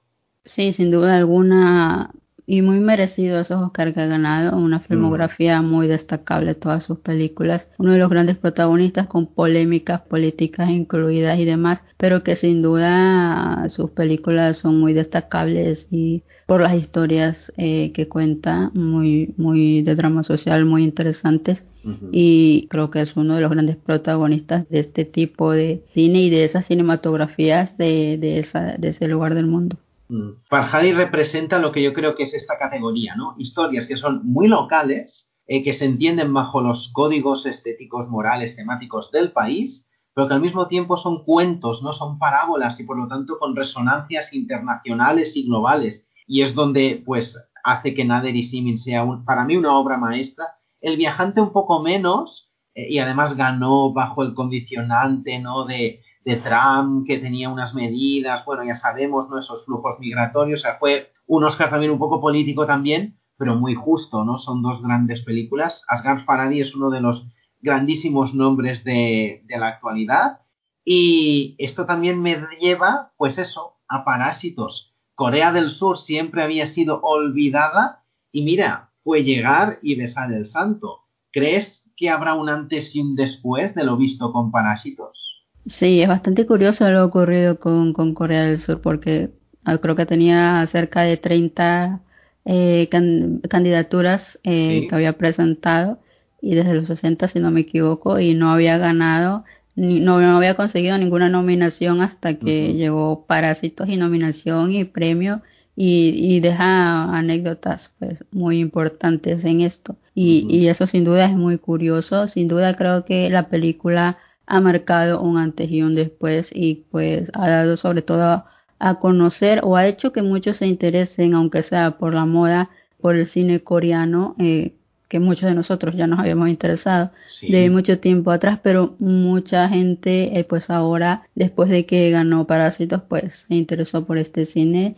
eh, y le ha dado mucha relevancia a la cinematografía coreana, también a la televisión, y eso me parece bastante interesante, ¿no? Que el Oscar al fin y al cabo sirva para dar a conocer estas cinematografías que a veces todavía son pequeñas, pero que tienen películas y directores muy interesantes, como lo decía antes, el mismo director eh, Lee que tiene una filmografía exquisita y pues que merece mm. la pena descubrir. Bon Joon-ho igualmente tiene una filmografía excelente, no solo es Parásitos y sin duda en general hay muchos directores que merecen la pena y es bueno que este premio pues haya servido para que se haya dado a conocer más esta cinematografía y pues que la gente se acerque a ello. Totalmente, ¿no? Eh, y también oyéndote pensaba en El olor de la papaya verde, que es una película que consiguió la nominación por Vietnam en los 90. Es una película muy pequeña, pero muy deliciosa, muy, muy bella, y que participa ¿no? de este panorama asiático, que ahora Bon Joon-ho pues, ha sacudido de una manera loquísima, porque tal vez era la película más asiática de todas, claro está, obviamente, pero era, era una película que se adelantaba al confinamiento, era una película que hablaba de las diferencias sociales en la Norteamérica de Trump, también a veces es interesante ver cómo las películas extranjeras o, internacionales o de habla no inglesa dialogan con los asuntos propiamente yanquis, ¿no? Me acuerdo el año que ganamos por Mar Adentro, que se hablaba de la eutanasia, que era un tema que también estaba en Million Dollar Baby, la ganadora oficial, o como la surafricana Sochi era una descripción de la delincuencia en la capital, y un poco hacía lo mismo Crash en Los Ángeles, ganadora del Oscar Sorpresa la mejor película, y para disgusto de los que vamos siempre eh, del bando de Brockback Mountain, ¿no? Esto a veces es curioso, ¿no? Claro, Parásitos rompió una frontera. Es la primera película que ganó en los dos frentes, ¿no? Película internacional y, mejor película. Pero también hay que decir que temáticamente, creo yo, eh, estuvo muy acertada. Obviamente estas cosas las aciertas por azar, ¿no? Pero, en fin, tuvo ese tino y la cosa se tradujo en lo que se tradujo. Sí, sin duda alguna. Fue, creo, el momento adecuado para que llegara la película porque eso es otro punto, que no hubiera sido lo mismo esta película, eh, creo yo, años atrás que ahora y pues sin duda era su momento y por eso pues pudo ganar también. Y además que es una película no como muy divertida también, ¿no? Se ve fácilmente. No es esa película extranjera, sesuda, ¿no? De planos fijos, muchos silencios contemplativos, que les gustan a los americanos, pero que les cuestan, ¿no? Y que tienen siempre más reticencias. Es una película en ese sentido muy accesible y que en el fondo es una película muy comercial, así se ha demostrado. Sí, muy comercial, aunque como dices, eh, aunque sea muy entretenida, pues también tiene reflexiones importantes, interesantes y pues el plus es ese que es entretenida y que es accesible que tiene ese humor eh, negro un poquito ácido por ahí bastante interesante, típico de, de, lo que se ve en, las películas o series coreanas y eso es bastante pues curioso, sin duda conectó con el público y, y pues ahí vimos la victoria por eso. Totalmente. Pues ahora Mayra nos adentramos a escuchar eh, las películas asiáticas que concurren en este 2021 y lo hacemos, fíjate, me viene estupendo. Con la música, ahora ya nos vamos a los 2000. La banda sonora de Tandun para Hero, que insistimos, es un espectáculo visual y es una película a reivindicar y que hizo mucho dinero en los Estados Unidos, que es al final para lo que se hicieron, insistimos, los Oscars. Con el recuerdo de Hero, repasamos las aspirantes asiáticas a los Oscars 2021.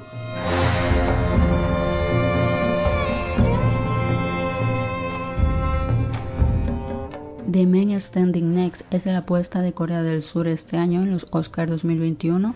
Se trata de un thriller político y de espionaje ambientado en los años 70, el cual está dirigido por Woman Oh. Esta película narra los días antes del asesinato de Park Chan-e expresidente de Corea del Sur durante la década de los años 60 y 70. Esto es un hecho histórico que aquí es narrado de manera muy ágil e interesante, tomándose ciertas licencias obviamente dramáticas para lograr enganchar. Es una película con mucho suspense, muy entretenida, con correctas interpretaciones, una banda sonora que acompaña bastante bien toda la narración y es destacable en su ambientación y factura técnica. Tiene diferentes localizaciones en Estados Unidos, en París, pero pese a tener una historia que trata un hecho histórico que atañe también a los Estados Unidos, creo que es una película que no encaja mucho en el perfil de los Oscar y difícilmente tendrá la misma suerte que tuvo Parásitos el año pasado. A pesar de eso, creo que es una película que está bastante bien y que sin duda alguna merece la pena el visionado. Mi nota para The Men Standing Next es 3 estrellas y media.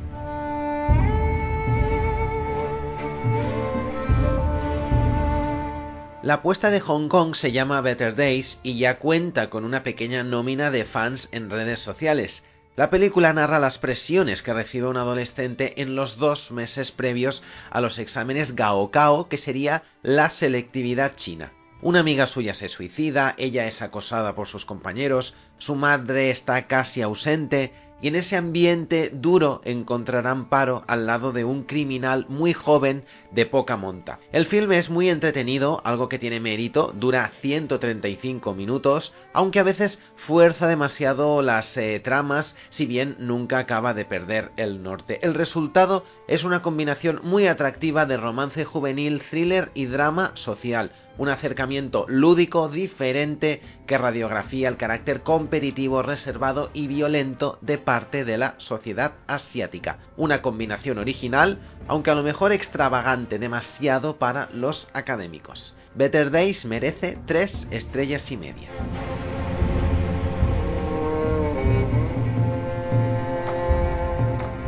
He aquí el primer film que manda a Sudán a por un puesto entre las nominadas a Mejor Película Internacional, luego de varios años de silencio en cuanto a producción y realización cinematográfica. El nombre de este trabajo es You Will 20, que cuenta la historia de Musamil, un muchacho con su destino prácticamente decidido desde que ya era un bebé, pues un sacerdote le dice a su madre que él morirá cuando cumpla 20 años de edad. Designios duros, pero inapelables a los cuales Musamil y sus mismos padres tienen que enfrentar desde ya. Él obedece sin protestar las recomendaciones de su madre y sus mentores.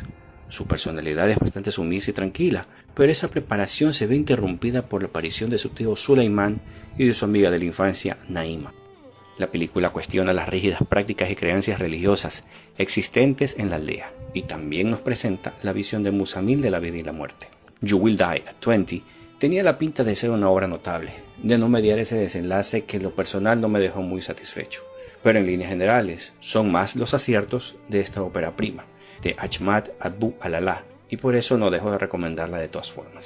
Mi valoración es de 3 estrellas de 5.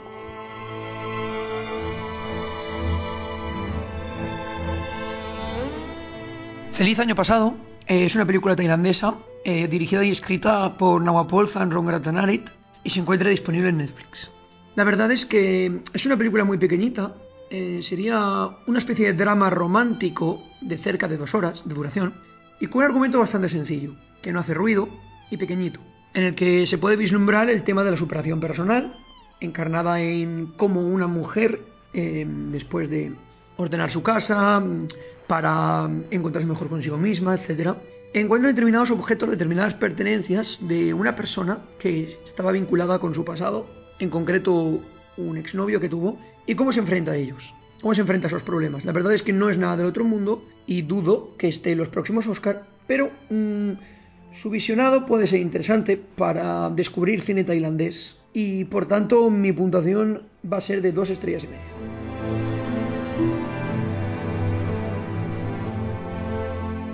With Season es una película dramática dirigida por Anthony Chen narra la historia de una joven profesora que da clases de mandarín en un instituto de Singapur, lugar donde inicia una suerte de aventura amorosa con uno de sus adolescentes alumnos. La trama de la película es sencilla y lejos de lo que a priori puede parecer, se centra principalmente en el conflicto interno de la protagonista y su anhelo por ser madre. De ahí que los problemas justamente de fertilidad son los que de a poco van deteriorando su matrimonio y distanciándola de su esposo, por lo cual encuentra una suerte de consuelo en la compañía de uno de sus alumnos, una relación que inicia de una manera inocente pero de a poco se convierte en algo más sentimental y físico, una relación que obviamente a la postre causará muchos problemas, la película pretende explorar los deseos y anhelos más profundos de sus individuos y lo hace de una manera un tanto parsimoniosa, aunque nunca aburrida, pero hay que decir que la película es un poco escueta, lo cual no nos permite conectar totalmente con los personajes y la historia que nos están contando.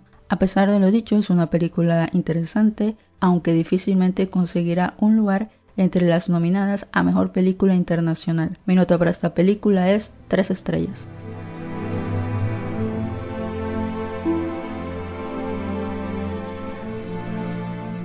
En este podcast no solo miramos a Asia, sino también a África. De ese continente destacamos La Nuit de Roi, drama carcelario de Philippe Lacotte, película de Costa de Marfil con capital francés, canadiense y senegalés. El film empieza con la entrada del protagonista en una prisión que se encuentra en mitad de la selva. Durante su primera noche de encierro deberá entretener a los internos contando historias y en esos relatos, como si fuera un juglar, una ficción, datos de su vida puesta en escena teatral y también recibe las aportaciones espontáneas de los reos. Como veis es una historia extraña, tiene la magia de lo exótico, aunque vaticinamos que será muy difícil un hueso duro de roer para los paladares académicos. Si os gustan las rarezas y explorar cinematografías poco conocidas, pues La Nuit de Roi os puede gustar. No es fascinante, pero merece de largo tres estrellas.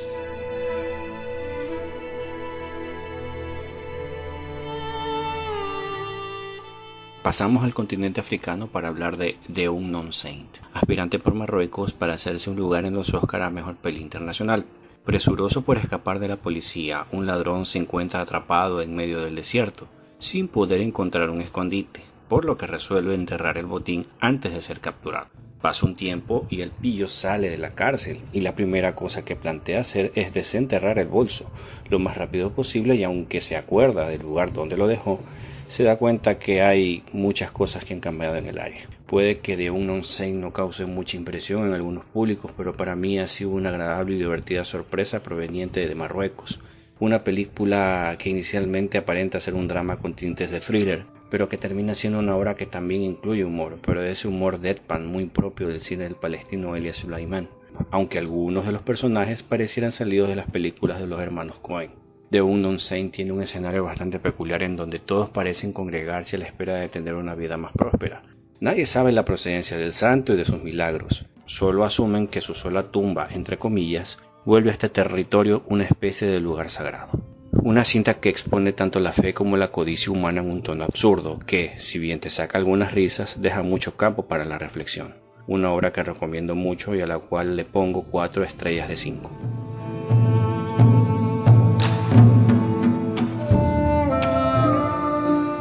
Jalikato, la cinta que representa a India en esta carrera por el Oscar a Mejor Película Internacional, tiene un inicio estremecedor, que recuerda de manera inmediata aquella joya llamada Ciudad de Dios. Ambas películas comparten un inicio trepidante, producto de un trabajo de edición bastante acertado.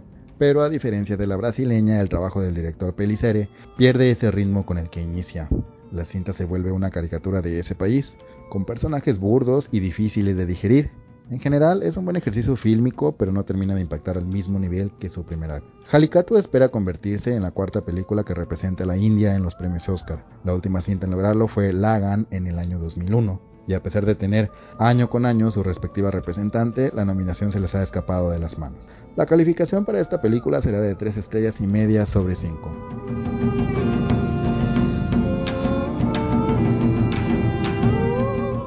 Assam es una película dramática dirigida por Shang Man-on y fue elegida como representante de Taiwán para competir en busca de la nominación a Mejor Película Internacional en los Oscars 2021. Assam narra la historia de un matrimonio de mediana edad y sus dos jóvenes hijos. El menor de ellos es un adolescente que tras formar parte de un acto criminal termina en un centro de detención, lo cual da inicio a este drama familiar que pone en manifiesto los claroscuros de los integrantes de esta familia.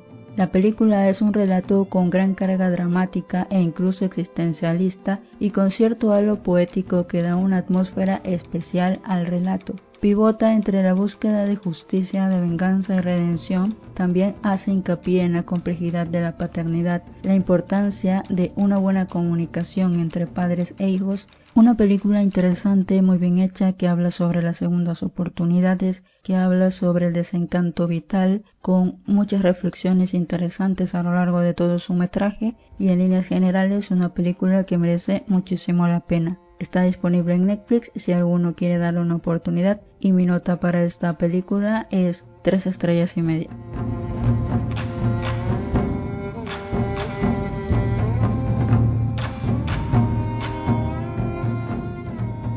poco a poco nos acercamos al final de este viaje internacional. No nos hemos movido ¿no? de, las ondas, pero hemos, estamos viajando por, por, todo el mundo. Y a lo mejor puede ser interesante eh, ver las temáticas ¿no? que más se han repetido aquí. Siempre se ha hablado del modelo, del prototipo de película que estaba siempre presente aquí en película de habla no inglesa. Me imagino que estarás un poco de acuerdo. Si las películas son bélicas, épicas, históricas y sobre todo centradas en la Segunda Guerra Mundial, tradicionalmente a los académicos les ha gustado muchísimo, ¿no te parece? Totalmente suelen ser el tipo de películas que agrada a los académicos. Eh, nunca encontramos por allí una comedia o ese tipo mm. de, de películas, pero sí parece ser que este es el estilo donde haya un niño sufriendo, donde haya un drama muy melodramático, pues allí puede obtener la nominación. Esos son, parece, los ingredientes para poder estar eh, nominado. Eh, ahora que dices lo del niño, me ha venido a la mente el caso del 97, que ganó Character, una película holandesa, que nosotros también vimos en el Cine Summer Festival, que era una película que estaba muy bien y que hablaba del trauma de un niño con su padre, que era un déspota, y estaba nominada a la rusa Bor el ladrón, que sucedía lo mismo, un hijo que, convivía con su padre, que era un ladrón. Secretos del corazón, española, que también tenía eh, en la intríngulis no un niño frente a los traumas y los secretos familiares. Y Beyond Silence, película belga, de una niña sordomuda que, claro está, vivía con sus padres. Así que ese año era muy curioso porque todas las nominadas tenían niños sufriendo y había un prototipo ¿no? que, se repetía. Es curioso, ¿no? Como le gusta el componente infantil, tan presente en Colia, también ganadora, La vida es bella, ganadora, Cinema Paradiso, ganadora. ¿Qué le sucede a Hollywood con los pequeños? Supongo que las historias calan en, los espectadores, ¿no? Los conmueven más y pues eh, ahí tenemos la nominación como premio de mm. consolación para esos personajes, creo yo. Claro. Además, siempre se ha dicho que en esta categoría, históricamente, ahora no tanto, pero antes, ¿quiénes podían ver todas las películas extranjeras? Pues los ancianos, ¿no? De, de la industria, aquellos que pues que ya no participaban en rodajes y que vivían en Los Ángeles o Nueva York y que no, que tenían tiempo, digamos, a su disposición para visionar. Claro, a un abuelo de 70, 80 años, ¿qué le va a gustar? Pues películas de este tipo, ¿no? Que conecten con, estas temáticas más añejas o, o, que hablen de la infancia desde una perspectiva pues más amable, familiar, melancólica.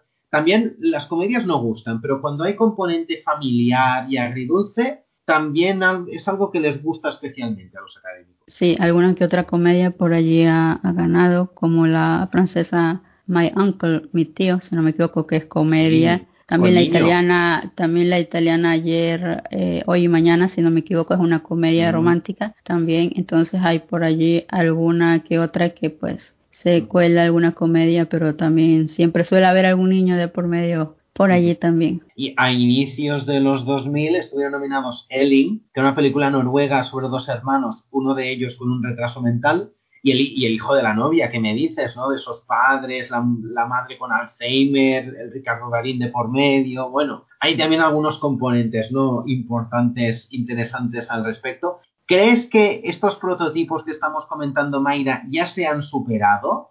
¿Que ahora gusta otro tipo de prototipo? ¿O es un modelo infalible que sigue vigente? No, yo creo que sigue muy vigente, la verdad, eh, se sigue nominando. Ahora creo que es un poco más lo de ser eh, una academia inclusiva y pues añade diferentes películas, pero sí que sigue ese componente de, nominar lo que es lo bélico, lo histórico, pues los dramas, eh, si hay niños mucho mejor, ahí está Cafarnaum, por ejemplo, y ese tipo de películas, pues sí, creo yo, muy vigentes. También quizás porque son películas muy, muy humanas, pues que hablan al fin y al cabo de lo que somos, de lo que es el ser humano, lo que es la vida, y pues quizás por eso también, pues, llegan un poco más a los espectadores. Sí, sí, estoy, estoy bastante de acuerdo. Y a eso, si las películas llevan acompañadas el aval y el premio de un festival, mucho mejor.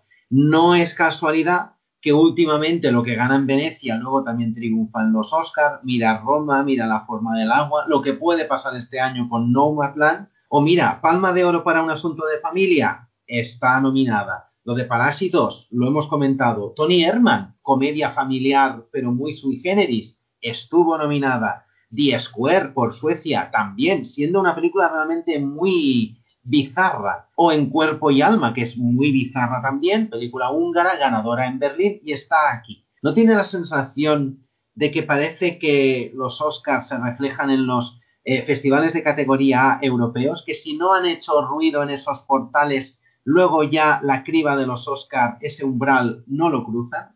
Sí, últimamente parece un poco también ir encaminándose por ese camino, fijándose mucho en lo que premian los festivales. Eh, Parásitos también, pues la última ganadora fue una de las que evidencian eso y pues en general pues parece que sí se están fijando mucho en, ese tipo de aspectos, aunque también mantienen pues esos códigos anteriores que decíamos y citábamos antes también antes eh, de los 50 a los principios de los 2000 era imposible que consiguiera la nominación aquí pues una película de un género inusual, ¿no? Pienso en películas de animación o documentales, pero fíjate, eh, Francia puesto en su momento por Persepolis, Vals con Bashir, la israelí fantástica, eh, consiguió la nominación y hace muy poco Honeyland y L'Image Mancante, La imagen perdida, eran documentales muy crudos, además, sobre todo eh, L'Image me encanta, y estuvieron nominados. Claro, esto también da a entender que el tipo prototipo se ha extendido, ¿no? Películas que antes ni hubieran olido la nominación, pues ahora poco a poco se van asomando. Sí, han querido pues añadir un poco más de matices e ir añadiendo otro tipo de, de películas un poco también interesantes, curiosas, eh, que salen de lo habitual. También quizás porque ahora la academia es más heterogénea y pues va añadiendo otro tipo de, de, de historias, de cinematografías. Sí, sí, estoy, estoy muy de acuerdo. Que hay un prototipo fijo, que es lo que decíamos, que esto siempre es aval de éxito, ¿no? Eh, pero digamos que el prototipo ha cambiado y es más voluble y, la cosa admite muchos más enigmas y, sorpresas. Hemos viajado por el globo, pero nos queda ir pues justamente a tu continente, a América o a Suramérica, porque no sé si estarás de acuerdo, ha vivido o está viviendo, experimentando un boom en cine suramericano que se ha visto reflejado en las eh, nominaciones al, eh, Oscar. históricamente habéis sido muy maltratados. Me acuerdo esa nominación de Cuba de Fresa y Chocolate, que fue muy excepcional, película muy importante. Em, eh, Alcino y el Cóndor, que era de Nicaragua, nominada en los 80, pero muy poquitas cosas, muy poquitas excepciones. Obviamente el Oscar de la historia oficial del 86 por Argentina, pero vaya, ya digo, puras anécdotas. Pero es que en los últimos años os habéis puesto las botas. ¿Qué está sucediendo en tu continente? Sí, bueno, creo que sobre todo eh, lo que es el cine argentino, chileno, pues sin duda ha destacado mucho, el mexicano igualmente. Eh, son cinematografías pues que han ido eh, creciendo y han ido creando películas bastante interesantes como para competir en estos premios, pero también creo que si no llegan muchas veces es por el tema que decíamos antes de que no tienen pues ni el dinero para hacer el marketing y los contactos, pero a veces también porque pienso que pues no tienen la calidad también suficiente y quizás los países eligen las películas equivocadas o ese tipo de cosas. Entonces no siempre creo yo que es que la academia nos ha olvidado, por así decirlo, sino que pues no ha existido la película que realmente sorprenda o llame la atención para estar entre la terna de nominadas. Sí, y, aquí también me gustaría reivindicar el papel de los Goya, como en los Goya a finales de los 80 ya incluyeron ese apartado de mejor película latino o iberoamericana o suramericana, y en ese momento fue muy importante, ¿no? Porque era el escaparate único de esas cinematografías. Claro, ahora la cosa se ha eh, heterogeneizado y es mayor y los Goya es un peaje más dentro de la constelación de premios y claro, lo que se quiere es el Oscar Colombia estuvo nominada hace muy poco por El abrazo de la serpiente y acarició la nominación por Pájaros de verano. Perú estuvo nominada por La teta asustada, que es una película fantástica. Chile ha ganado el Oscar por Una mujer fantástica y estuvo nominada por No, de Pablo Larraín. Argentina ha ganado por El secreto de sus ojos y nominación para La gamberrísima y parte de coproducción española Relatos salvajes. México ya lo hemos dicho, Roma a la cabeza, hasta Venezuela. Ha estado un año presente en la shortlist, se quedó a las puertas con Libertador, que para mí es una película francamente deficiente, pero bueno, llegó aquí, un país tan maltratado también en todos los aspectos como, como es Venezuela. Yo creo que es importante, ¿no? Que estos lugares más pequeñitos, con cinematografías más inestables, con menos apoyos, con menos subvenciones, con menos autores y tradición, estén aquí porque abren el paradigma y eso es muy importante.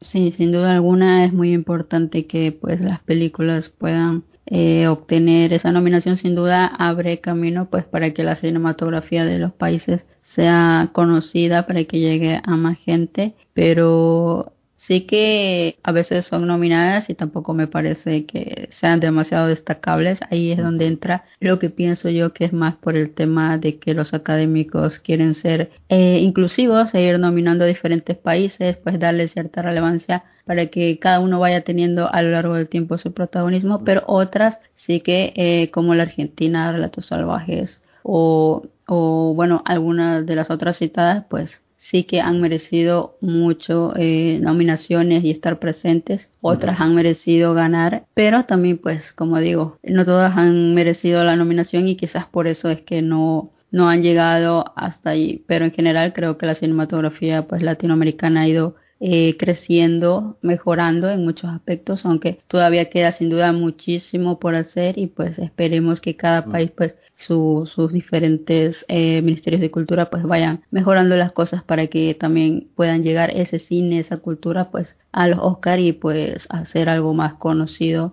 globalmente. Absolutamente, sí, sí.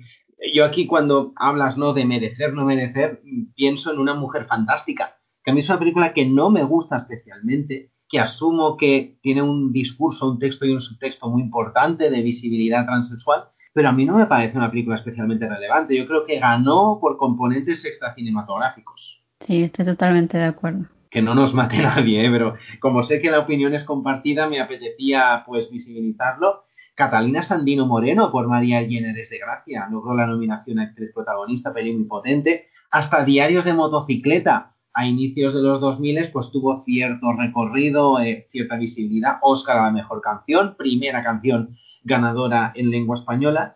Y es curioso, Mayra, cómo ese ascenso de lo latino se ha ido acompañando ¿no? de, esa especie de no aceptación de lo estrictamente español, porque ya digo, de mar adentro a dolor y gloria, ha habido allí 15 años ¿no? de, sequera, eh, de, de, infortunio, eh, sí que hemos visto ganar a Bardem, hemos visto ganar a Cruz, hemos visto Banderas nominado, a muchos técnicos, a Alberto Iglesias, em, hemos visto pues películas representándonos en lengua vasca, en catalán, que esto me gusta especialmente, pero como que nos ha costado, ¿no? Sin olvidar que hablé con ella, ganó el Oscar de guion, el único guion en español ganador de un Oscar, Almodóvar también estuvo a la mejor dirección nominado, Ah, pero España cometió el error de elegir a los lunes al sol en esa edición, porque si no tendríamos cinco Oscars, ¿eh? de eso estoy absoluta, plenamente convencido de ello. ¿Cómo valoras, cómo nos ves querida desde fuera?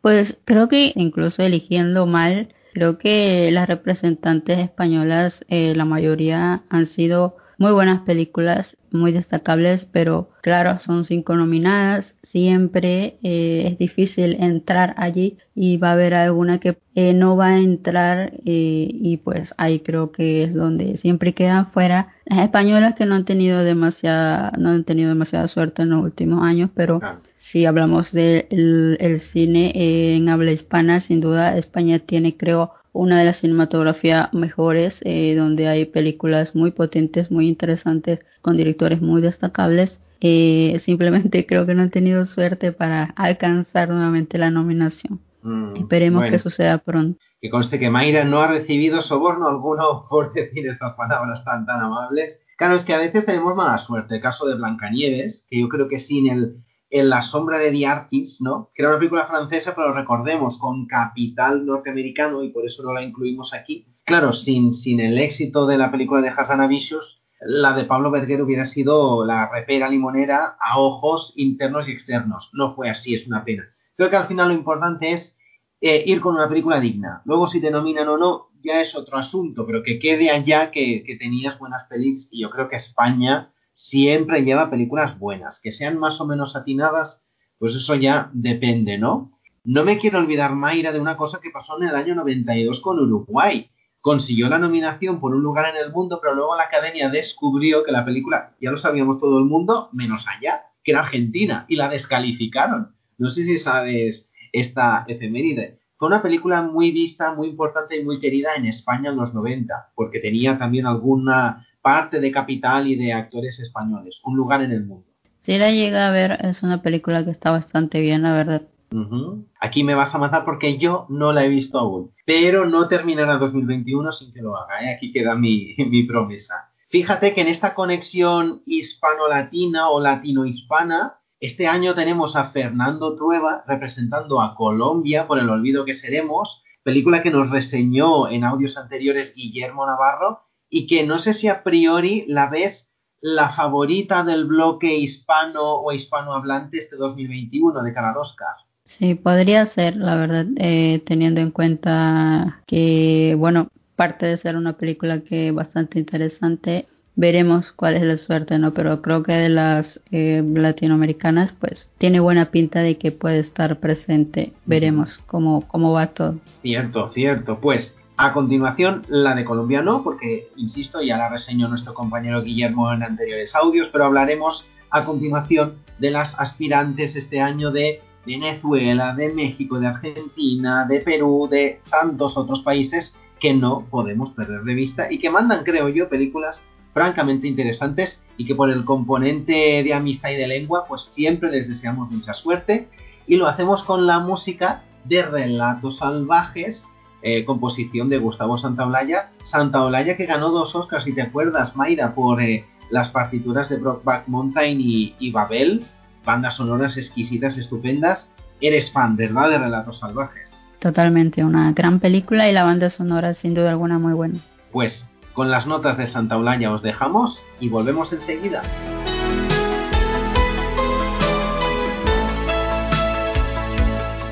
Desde Chile y con coproducción española nos llega El Agente Topo, una suerte de falso documental muy tierno.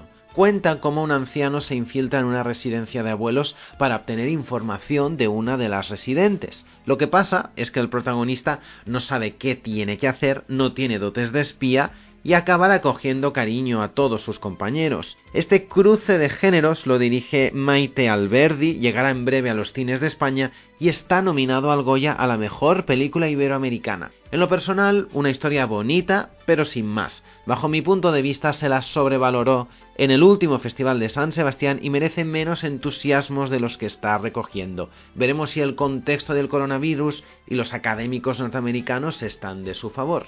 Nosotros por el momento le damos tres estrellas.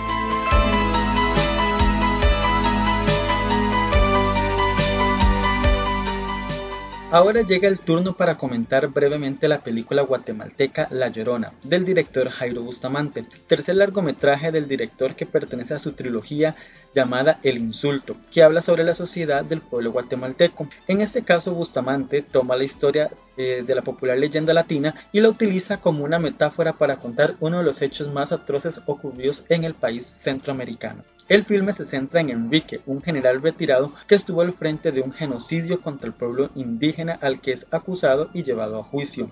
Pero dicho juicio es declarado nulo y es absuelto, lo que lleva a que el espíritu de la llorona se libere para vagar por el mundo como un alma perdida entre los vivos y llega a la casa del general para tomar venganza. Por las noches Enrique comienza a escuchar un llanto. Su mujer y su hija y una sirvienta no le creen y piensan que él está sufriendo accesos de demencia relacionados con el Alzheimer. Lo interesante del filme es que va mucho más allá de lo tradicional del género y logra tener muchas capas que le ayudan a enriquecer la trama. Por eso La Llorona de Jairo Bustamante la valoro con tres estrellas y media.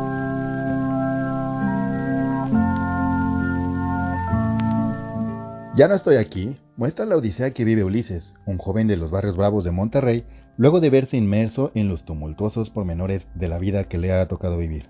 El viaje que emprende fuera del país dimensiona su identidad, dándole un significado verdaderamente relevante que utilizará como salvavidas ante la inmensa soledad que le aqueja. A través de la música e imágenes aparentemente sencillas, el director Fernando Frías desmenuza una cultura urbana pocas veces retratada en el cine. Con estos elementos logra entablar un diálogo universal que no dejará impávido al buen espectador. Ya no estoy aquí espera convertirse en la décima película mexicana nominada al Oscar, luego apenas un par de años después de que Roma de Alfonso Cuarón liderara la temporada de premios en el 2019. La calificación que le daré será de 4 estrellas sobre 5. Turno ahora para hablar de Perú, un país que en esta ocasión probará suerte con Canción sin nombre. La película pudo verse en el Festival de Cannes, edición de 2019, y cuenta la odisea de una mujer andina que tras dar a luz en una clínica desconoce el paradero de su bebé. En paralelo vemos como un periodista de Lima investiga el caso y choca de bruces con los entresijos del poder, que son muchos y muy oscuros drama intimista filmado en blanco y negro, hermoso, triste, melancólico, que deja entrever la homofobia, el rechazo a las comunidades indígenas, las adopciones ilegales de menores y las desigualdades sociales. Cinta además basada en hechos reales, prometedora ópera prima de la cineastra Melina León, a la que le deseamos continuidad y mucha suerte. Canción sin nombre merece tres estrellas y media.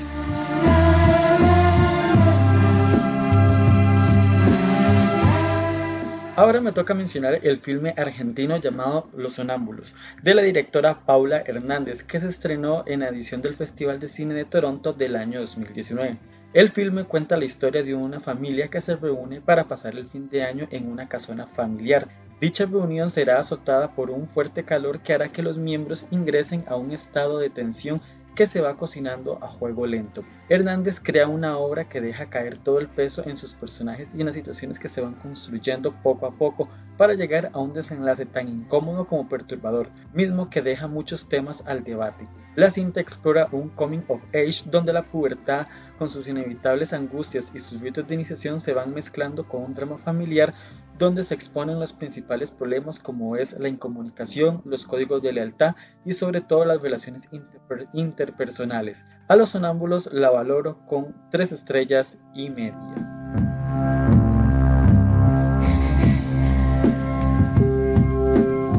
Aleli es una película uruguaya que está dirigida por Leticia Jorge y también escrita tanto por ella misma como por Ana Guevara. Se encuentra disponible en Netflix y es, digamos, lo que hoy en día podríamos llamar una dramedia familiar, cuya duración es de menos de hora y media, que sin embargo se encuentra vacía de todo contenido posible. La verdad es que es un argumento, entre comillas, cogido con pinzas. Los personajes son muy planos y redundantes y la sensación que, da el espectador es que no produce ni risa ni dolor.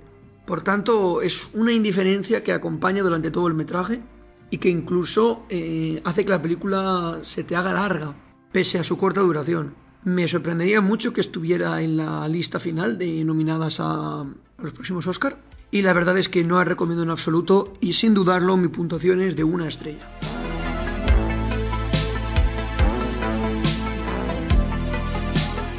La precandidata de Venezuela tiene el nombre del país en su mismo título. Se trata de un documental, dirige Anabel Rodríguez Ríos y se llama Érase una vez en Venezuela.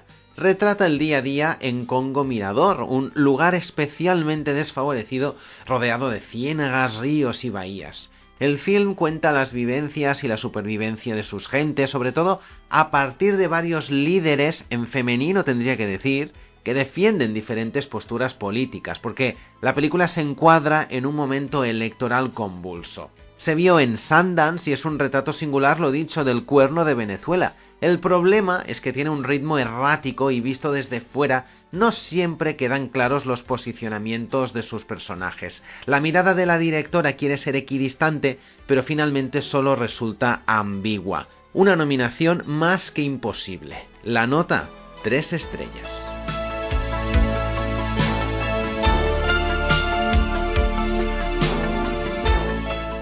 Turno para hacer la mención a la cinta costarricense llamada Ceniza Negra, ópera prima de la directora Sofía Quirós, misma que se encuentra actualmente disponible por el momento en la plataforma de Movie. El filme explora un coming of age de una niña llamada Selva, que vive en un pueblo costero del Caribe. Dicha vivienda está rodeada de humedad y de vegetación densa que le hace honor a su nombre.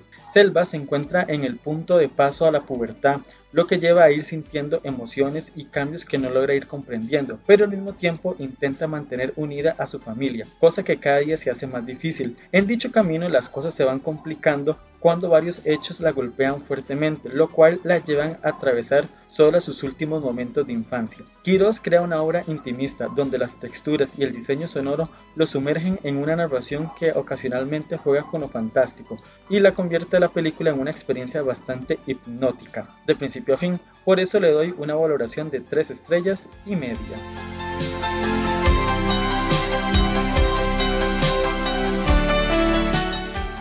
Chaco es la representante de Bolivia por una nominación a Mejor Filme Internacional, la cual se desarrolla a mediados de los años 30, durante las hostilidades entre Paraguay y Bolivia por el territorio del Gran Chaco. Un grupo de soldados bolivianos vive en su día a día, tratando de sobrevivir y hacer frente a las tropas enemigas, las cuales tienen semanas en no aparecer. La película de Diego Mondaca emula a momentos al cine de Herzog, en este relato sobre el viaje sin retorno de estos soldados y aunque se entiende claro todo lo que se va mostrando, conectar emocionalmente con la cinta resulta una tarea muy complicada.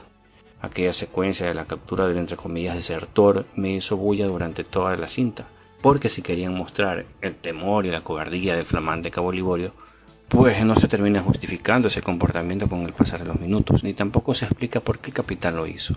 Al final se puede ver cómo la tropa se cae a pedazos, pero todo me pareció demasiado frío y distante. Al menos no me pareció una película tan larga y tiene una muy buena fotografía también. A Chaco yo la valoro con dos estrellas de cinco.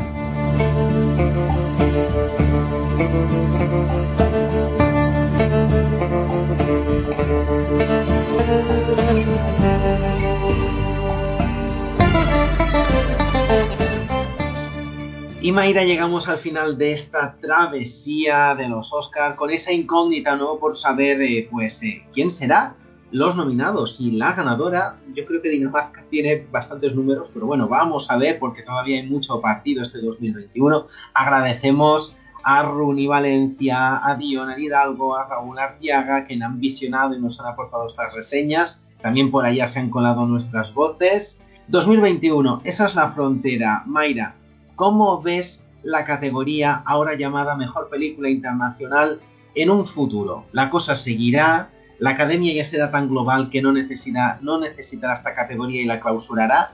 ¿Cómo ves las cosas?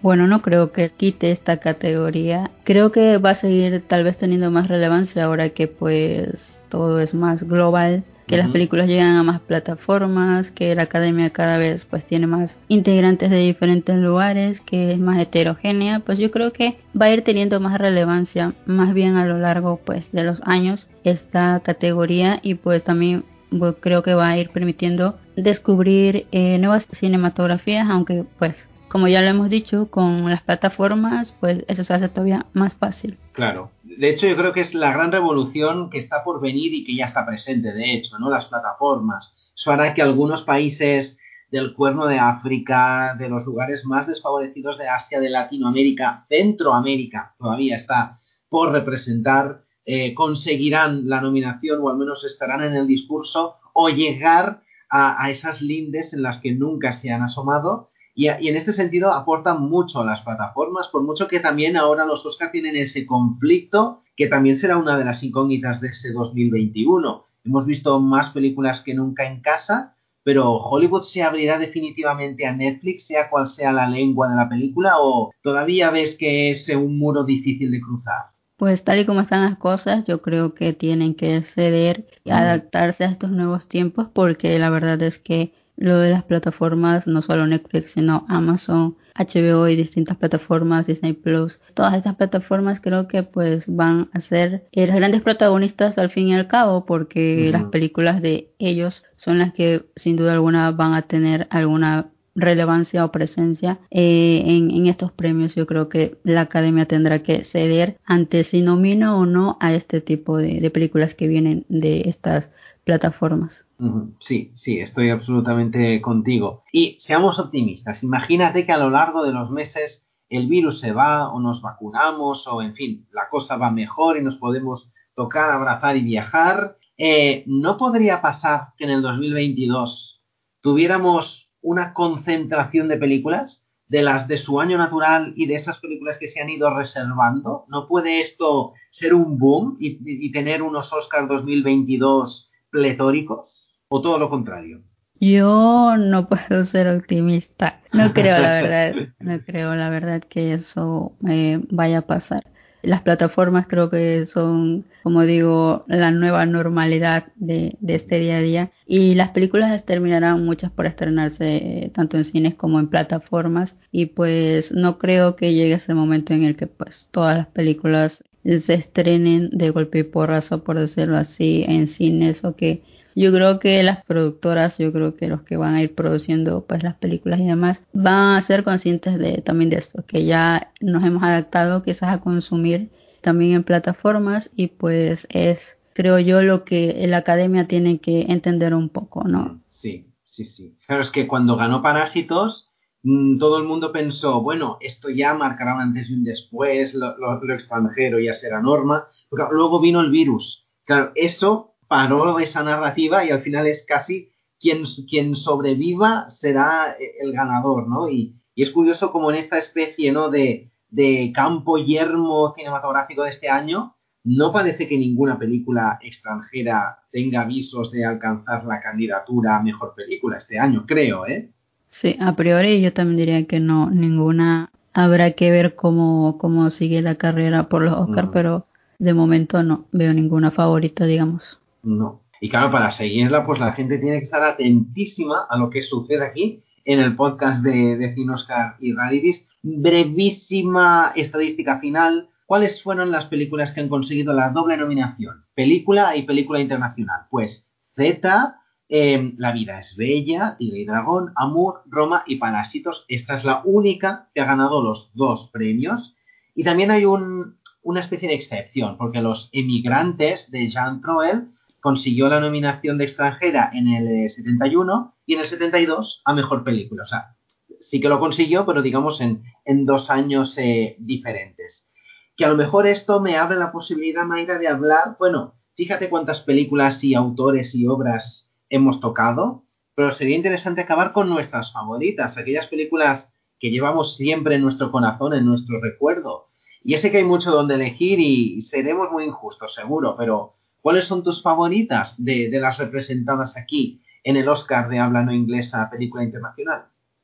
Pues de las ganadoras eh, a mejor película internacional, mis favoritas eh, vendrían a ser las dos primeras que fueron antes del 50 y del 55, si no me equivoco, eh, que es Rashomon y, Ladrón de Bicicleta, esas dos, dos de mis favoritas, sin duda alguna, las mejores películas que he visto en mucho tiempo. Luego de eso también pues citaría eh, Amor de Michael Haneke, para mí es una de las mejores películas que he visto en esta categoría. Y pues en cuarto y quinto lugar diría que La vida de los otros y Mar adentro. Mar adentro. Serían mis cinco, esas serían mis cinco películas favoritas. Eh. Oh, qué interesante que hayas incluido la de Amenábar me, gusta porque no creo que no fue un Oscar fácil el de Mar Adentro, porque ese año competía contra el hundimiento de Alemania y los chicos del coro de Francia, que, fueron un suceso, fueron un fenómeno y que en cualquier otro año habrían sido las ganadoras de calle. Estuvo muy disputado y creo que lo que consiguió Menabar tenía mucho mérito. no, lo hemos hecho aposta de verdad, porque cada uno tenía su papelito telemáticamente conectados ahora, pero coincidimos. Rashomon, la ronda de bicicletas, la vida de los otros. Yo sí que había incluido Parásitos, porque, bueno, no es que sea la más reciente, pero sí que me, me parece una obra maestra, redonda, perfectísima, es un 10. Y aquí sí que por el componente emocional permitirás que incluya a todo sobre mi madre. Creo que es una película exquisita, perfecta y creo que también aporta esa imagen de, de liberación, de modernidad, ¿no? De diferencia que yo creo que a veces equivocadamente promocionamos desde España hacia el mundo y a veces acertadamente, y creo que tiene muchos aciertos esa, esa peli, que fíjate, ganamos el Oscar por Belle Époque ese 92 en los que España era protagonista gracias a la Expo, los Juegos Olímpicos de Barcelona, ganamos el Oscar encima, pero no es una película especialmente querida y destacada, ganó, pues en fin, por otras cosas, ¿no? Pero todo sobre mi madre es un Oscar que a mí me parece indiscutible. Sí, una muy buena película también, pero bueno, puestos a elegir, eh, mis cinco favoritas, pues son las que he citado. Sin duda tú también has hecho una elección bastante interesante. Coincidimos en la mayoría, eh, curiosamente. Sí, totalmente. Eh. Me gusta mucho ese año en el que estuvieron nominadas El Profeta eh, y La Cinta Blanca de Haneke, que tú citas a Moore. A mí me gusta un poco más la, la cinta blanca, porque Moore es que es como muy dura, ¿eh? Yo creo que la he visto solo una vez porque no apetece. Es una película tocho en el mejor sentido de la palabra, porque es majestuosa. Yo estuve cerca de añadir en mi, en mi top 5 pues Parásitos, pero no sé, luego de segundos y terceros visionados y viendo un poco de, de cine coreano, viendo un poco de series coreanas, creo que no sé, como que es un poco algo que no es nuevo, pero sí que es una gran película. Estuvo cerca de entrar en, en mi top 10, sí que entraría. Totalmente, totalmente. Y no sé si tienes alguna injusticia pensada. Esa película que dices, oh, debió ganar y ganó una que no me gusta. Yo tengo aquí una que, que en mi recuerdo resuena bastante, ¿no? Cuando ganó el año de, si no recuerdo mal, Una mente maravillosa, después del atentado de las eh, Torres Gemelas, Claro, Hollywood estaba especialmente sensibilizado con el tema bélico, componente terrorista, y le dio el Oscar a Bosnia-Herzegovina por En Tierra de Nadie de Dani Stanovic, de la que tengo un mal recuerdo, a lo mejor tendría que volverla a ver, pero es que yo creo que Amélie de Jean-Pierre Genet era el Oscar de ese año, tenía cinco nominaciones y la vapulearon injustamente. Me parece que Amélie es una obra que estéticamente, narrativamente, está muy manoseada, lo asumo, pero marcó tanto en su momento que merecía ganar el Oscar. Yo para mí esa es la mayor injusticia del siglo. Para mí, mi mayor injusticia es de hace unos años, creo que el hecho de que ganara una mujer fantástica en lugar de Sin Amor de Andrés Bajitsen me parece que no estuvo nada bien. No he superado eso todavía. Desde allí creo yo que los Oscars me defraudaron mucho. Te lo compro. Esa es la mayor injusticia. Te lo compro, te lo compro. Y cuidado este año con Rusia, ¿eh? que tiene una baza muy, muy fuerte. Pero sí, ¿eh? estoy, estoy contigo. También el año de ida, yo tenía por allá pelis que me gustaban mucho más. La, la Estonia, la Estonia Mandarinas, la propia Relatos Salvajes y, y algunas otras más. ¿Y qué me dices de esas pelis que se quedaron en el umbral, que cruzaron la shortlist, pero que hay, se quedaron a un pasito? Yo aquí tengo que decir volver tengo que decir la rumana más allá de las colinas, que Rumanía no haya tenido la nominación todavía me parece, vamos, que clama al cielo. Ignoraron a cuatro meses, tres semanas, dos días, esto no puede ser. Eh, Barning, que la citábamos anteriormente, o la sueca Fuerza Mayor, que mira, sin querer queriendo, nos está quedando también un, audio, una charla muy, muy sueca. No sé si tienes alguna un caso parecido que te gustaría comentar. Eh, pues coincido bastante con, con las que dices. Creo que eh, Burning, por ejemplo, de Lee era una muy buena película y pues es una pena que no haya sido nominada, pero sobre todo eh, la de Rumanía, más allá de las colinas, creo que sí que era una muy buena película también y es un país con películas muy destacables que merecía, creo yo. Quizás eso también ayude a que su cine sea un poco más visibilizado, conocido. Mm y lo que le vendría muy bien porque tiene películas que, aunque muchas, por lo menos las que yo he visto, son bastante largas, pero sí que mm, son interesantes y muy recomendables. Si hubiera sido buena una nominación eh, para ellos. Es de los países que se tienen que inaugurar al igual que Portugal, ¿eh? que yo creo que es el país que más veces ha participado y que todavía no, no ha conseguido nunca la nominación, ni tan siquiera con las películas de Manuel de Oliveira que tanto han gustado en Cannes y alrededores, nuestros otros vecinos, no nos olvidamos de ellos. No me quisiera olvidar de la mayor alegría negativa que yo tuve, que es cuando se olvidaron de Intocable, la película francesa, que no la nominaron y todo el mundo la daba por nominada segura ya sabes que detesto Intocable. Me alegré muchísimo. No, no sé si tienes alguna alegría similar en el recuerdo. Eh, no, la verdad no, no tengo ninguna, pero de Intocables, pues era una película que estaba bien, pero no creo que como para la nominación. Ya, que soy muy mala persona y me alegro de cuando no nominan a lo que a mí no me gusta. No, es que le tengo especial inquina a esa película y todo el mundo era... Aquí en España fue un fenómeno, ¿eh? no sé en Ecuador, pero en fin, eh, yo me alegre de su ausencia. Y a qué digo Ecuador, ¿cuándo veremos, querida mía, a tu magnífico, maravilloso país nominado? Pues creo que vamos a tardar muchos años en que eso suceda, hasta que no haya realmente un presidente interesado en el tema de la cultura y, mm. y un ministerio de cultura pues que apoye realmente el cine, eh, que debería ser algo de todos los países que pues le dé relevancia al tema, pero no lo hay. Así que hasta que eso realmente suceda, pues vamos a tardar demasiado. Vaya por Dios. O al menos el Goya, ¿no? Que es como la antesala. Ya, ojalá, ojalá que lo que he visto de cine ecuatoriano es muy interesante, pero claro, falta capital, falta interés, falta compromiso, en fin, estas cosas que rodean, ¿no? Al cine y que al final lo condicionan, ¿no? De una manera brutal. Pues Mayra, espero que hayas disfrutado de, este, de, este, viaje. No nos hemos movido de la silla, pero espero que haya sido de interés para todos nuestros oyentes. Aquí queda este análisis que espero que no caduque más allá de lo que suceda pues este 2021, si el Oscar será para Weintenberg, si será para Trueba, veremos, veremos qué sucede. Tenemos que marchar, pues obviamente con la banda sonora de Parásitos, con la canción final de, de Parásitos, You One Glass, y a la espera ¿no? de seguir comentando la carrera de los Oscar 2021, que seguro que tendremos muchas ocasiones de volver a contactar y de conectar y de hablar de, las películas eh, extranjeras. ¿Qué? ¿Qué te parece, Mayra? ¿Seguiremos viajando por el mundo y por los Oscars? ¿Te apetece hacer más monográficos?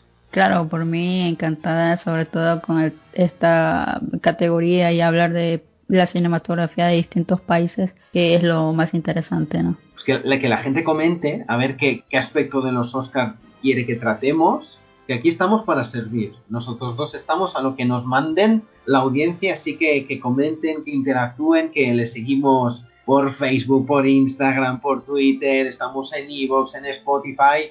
Pues Mayra, un abrazo, que muchas gracias. Y yo te doy el Oscar simbólico a la mejor comentarista. Igualmente, igualmente. Muchas gracias a ti. Pues un abrazo y disfrutad de lo que queda, que es mucho, de la carrera a los Oscar 2021. Os dejamos con la música de Parásitos. Adiós.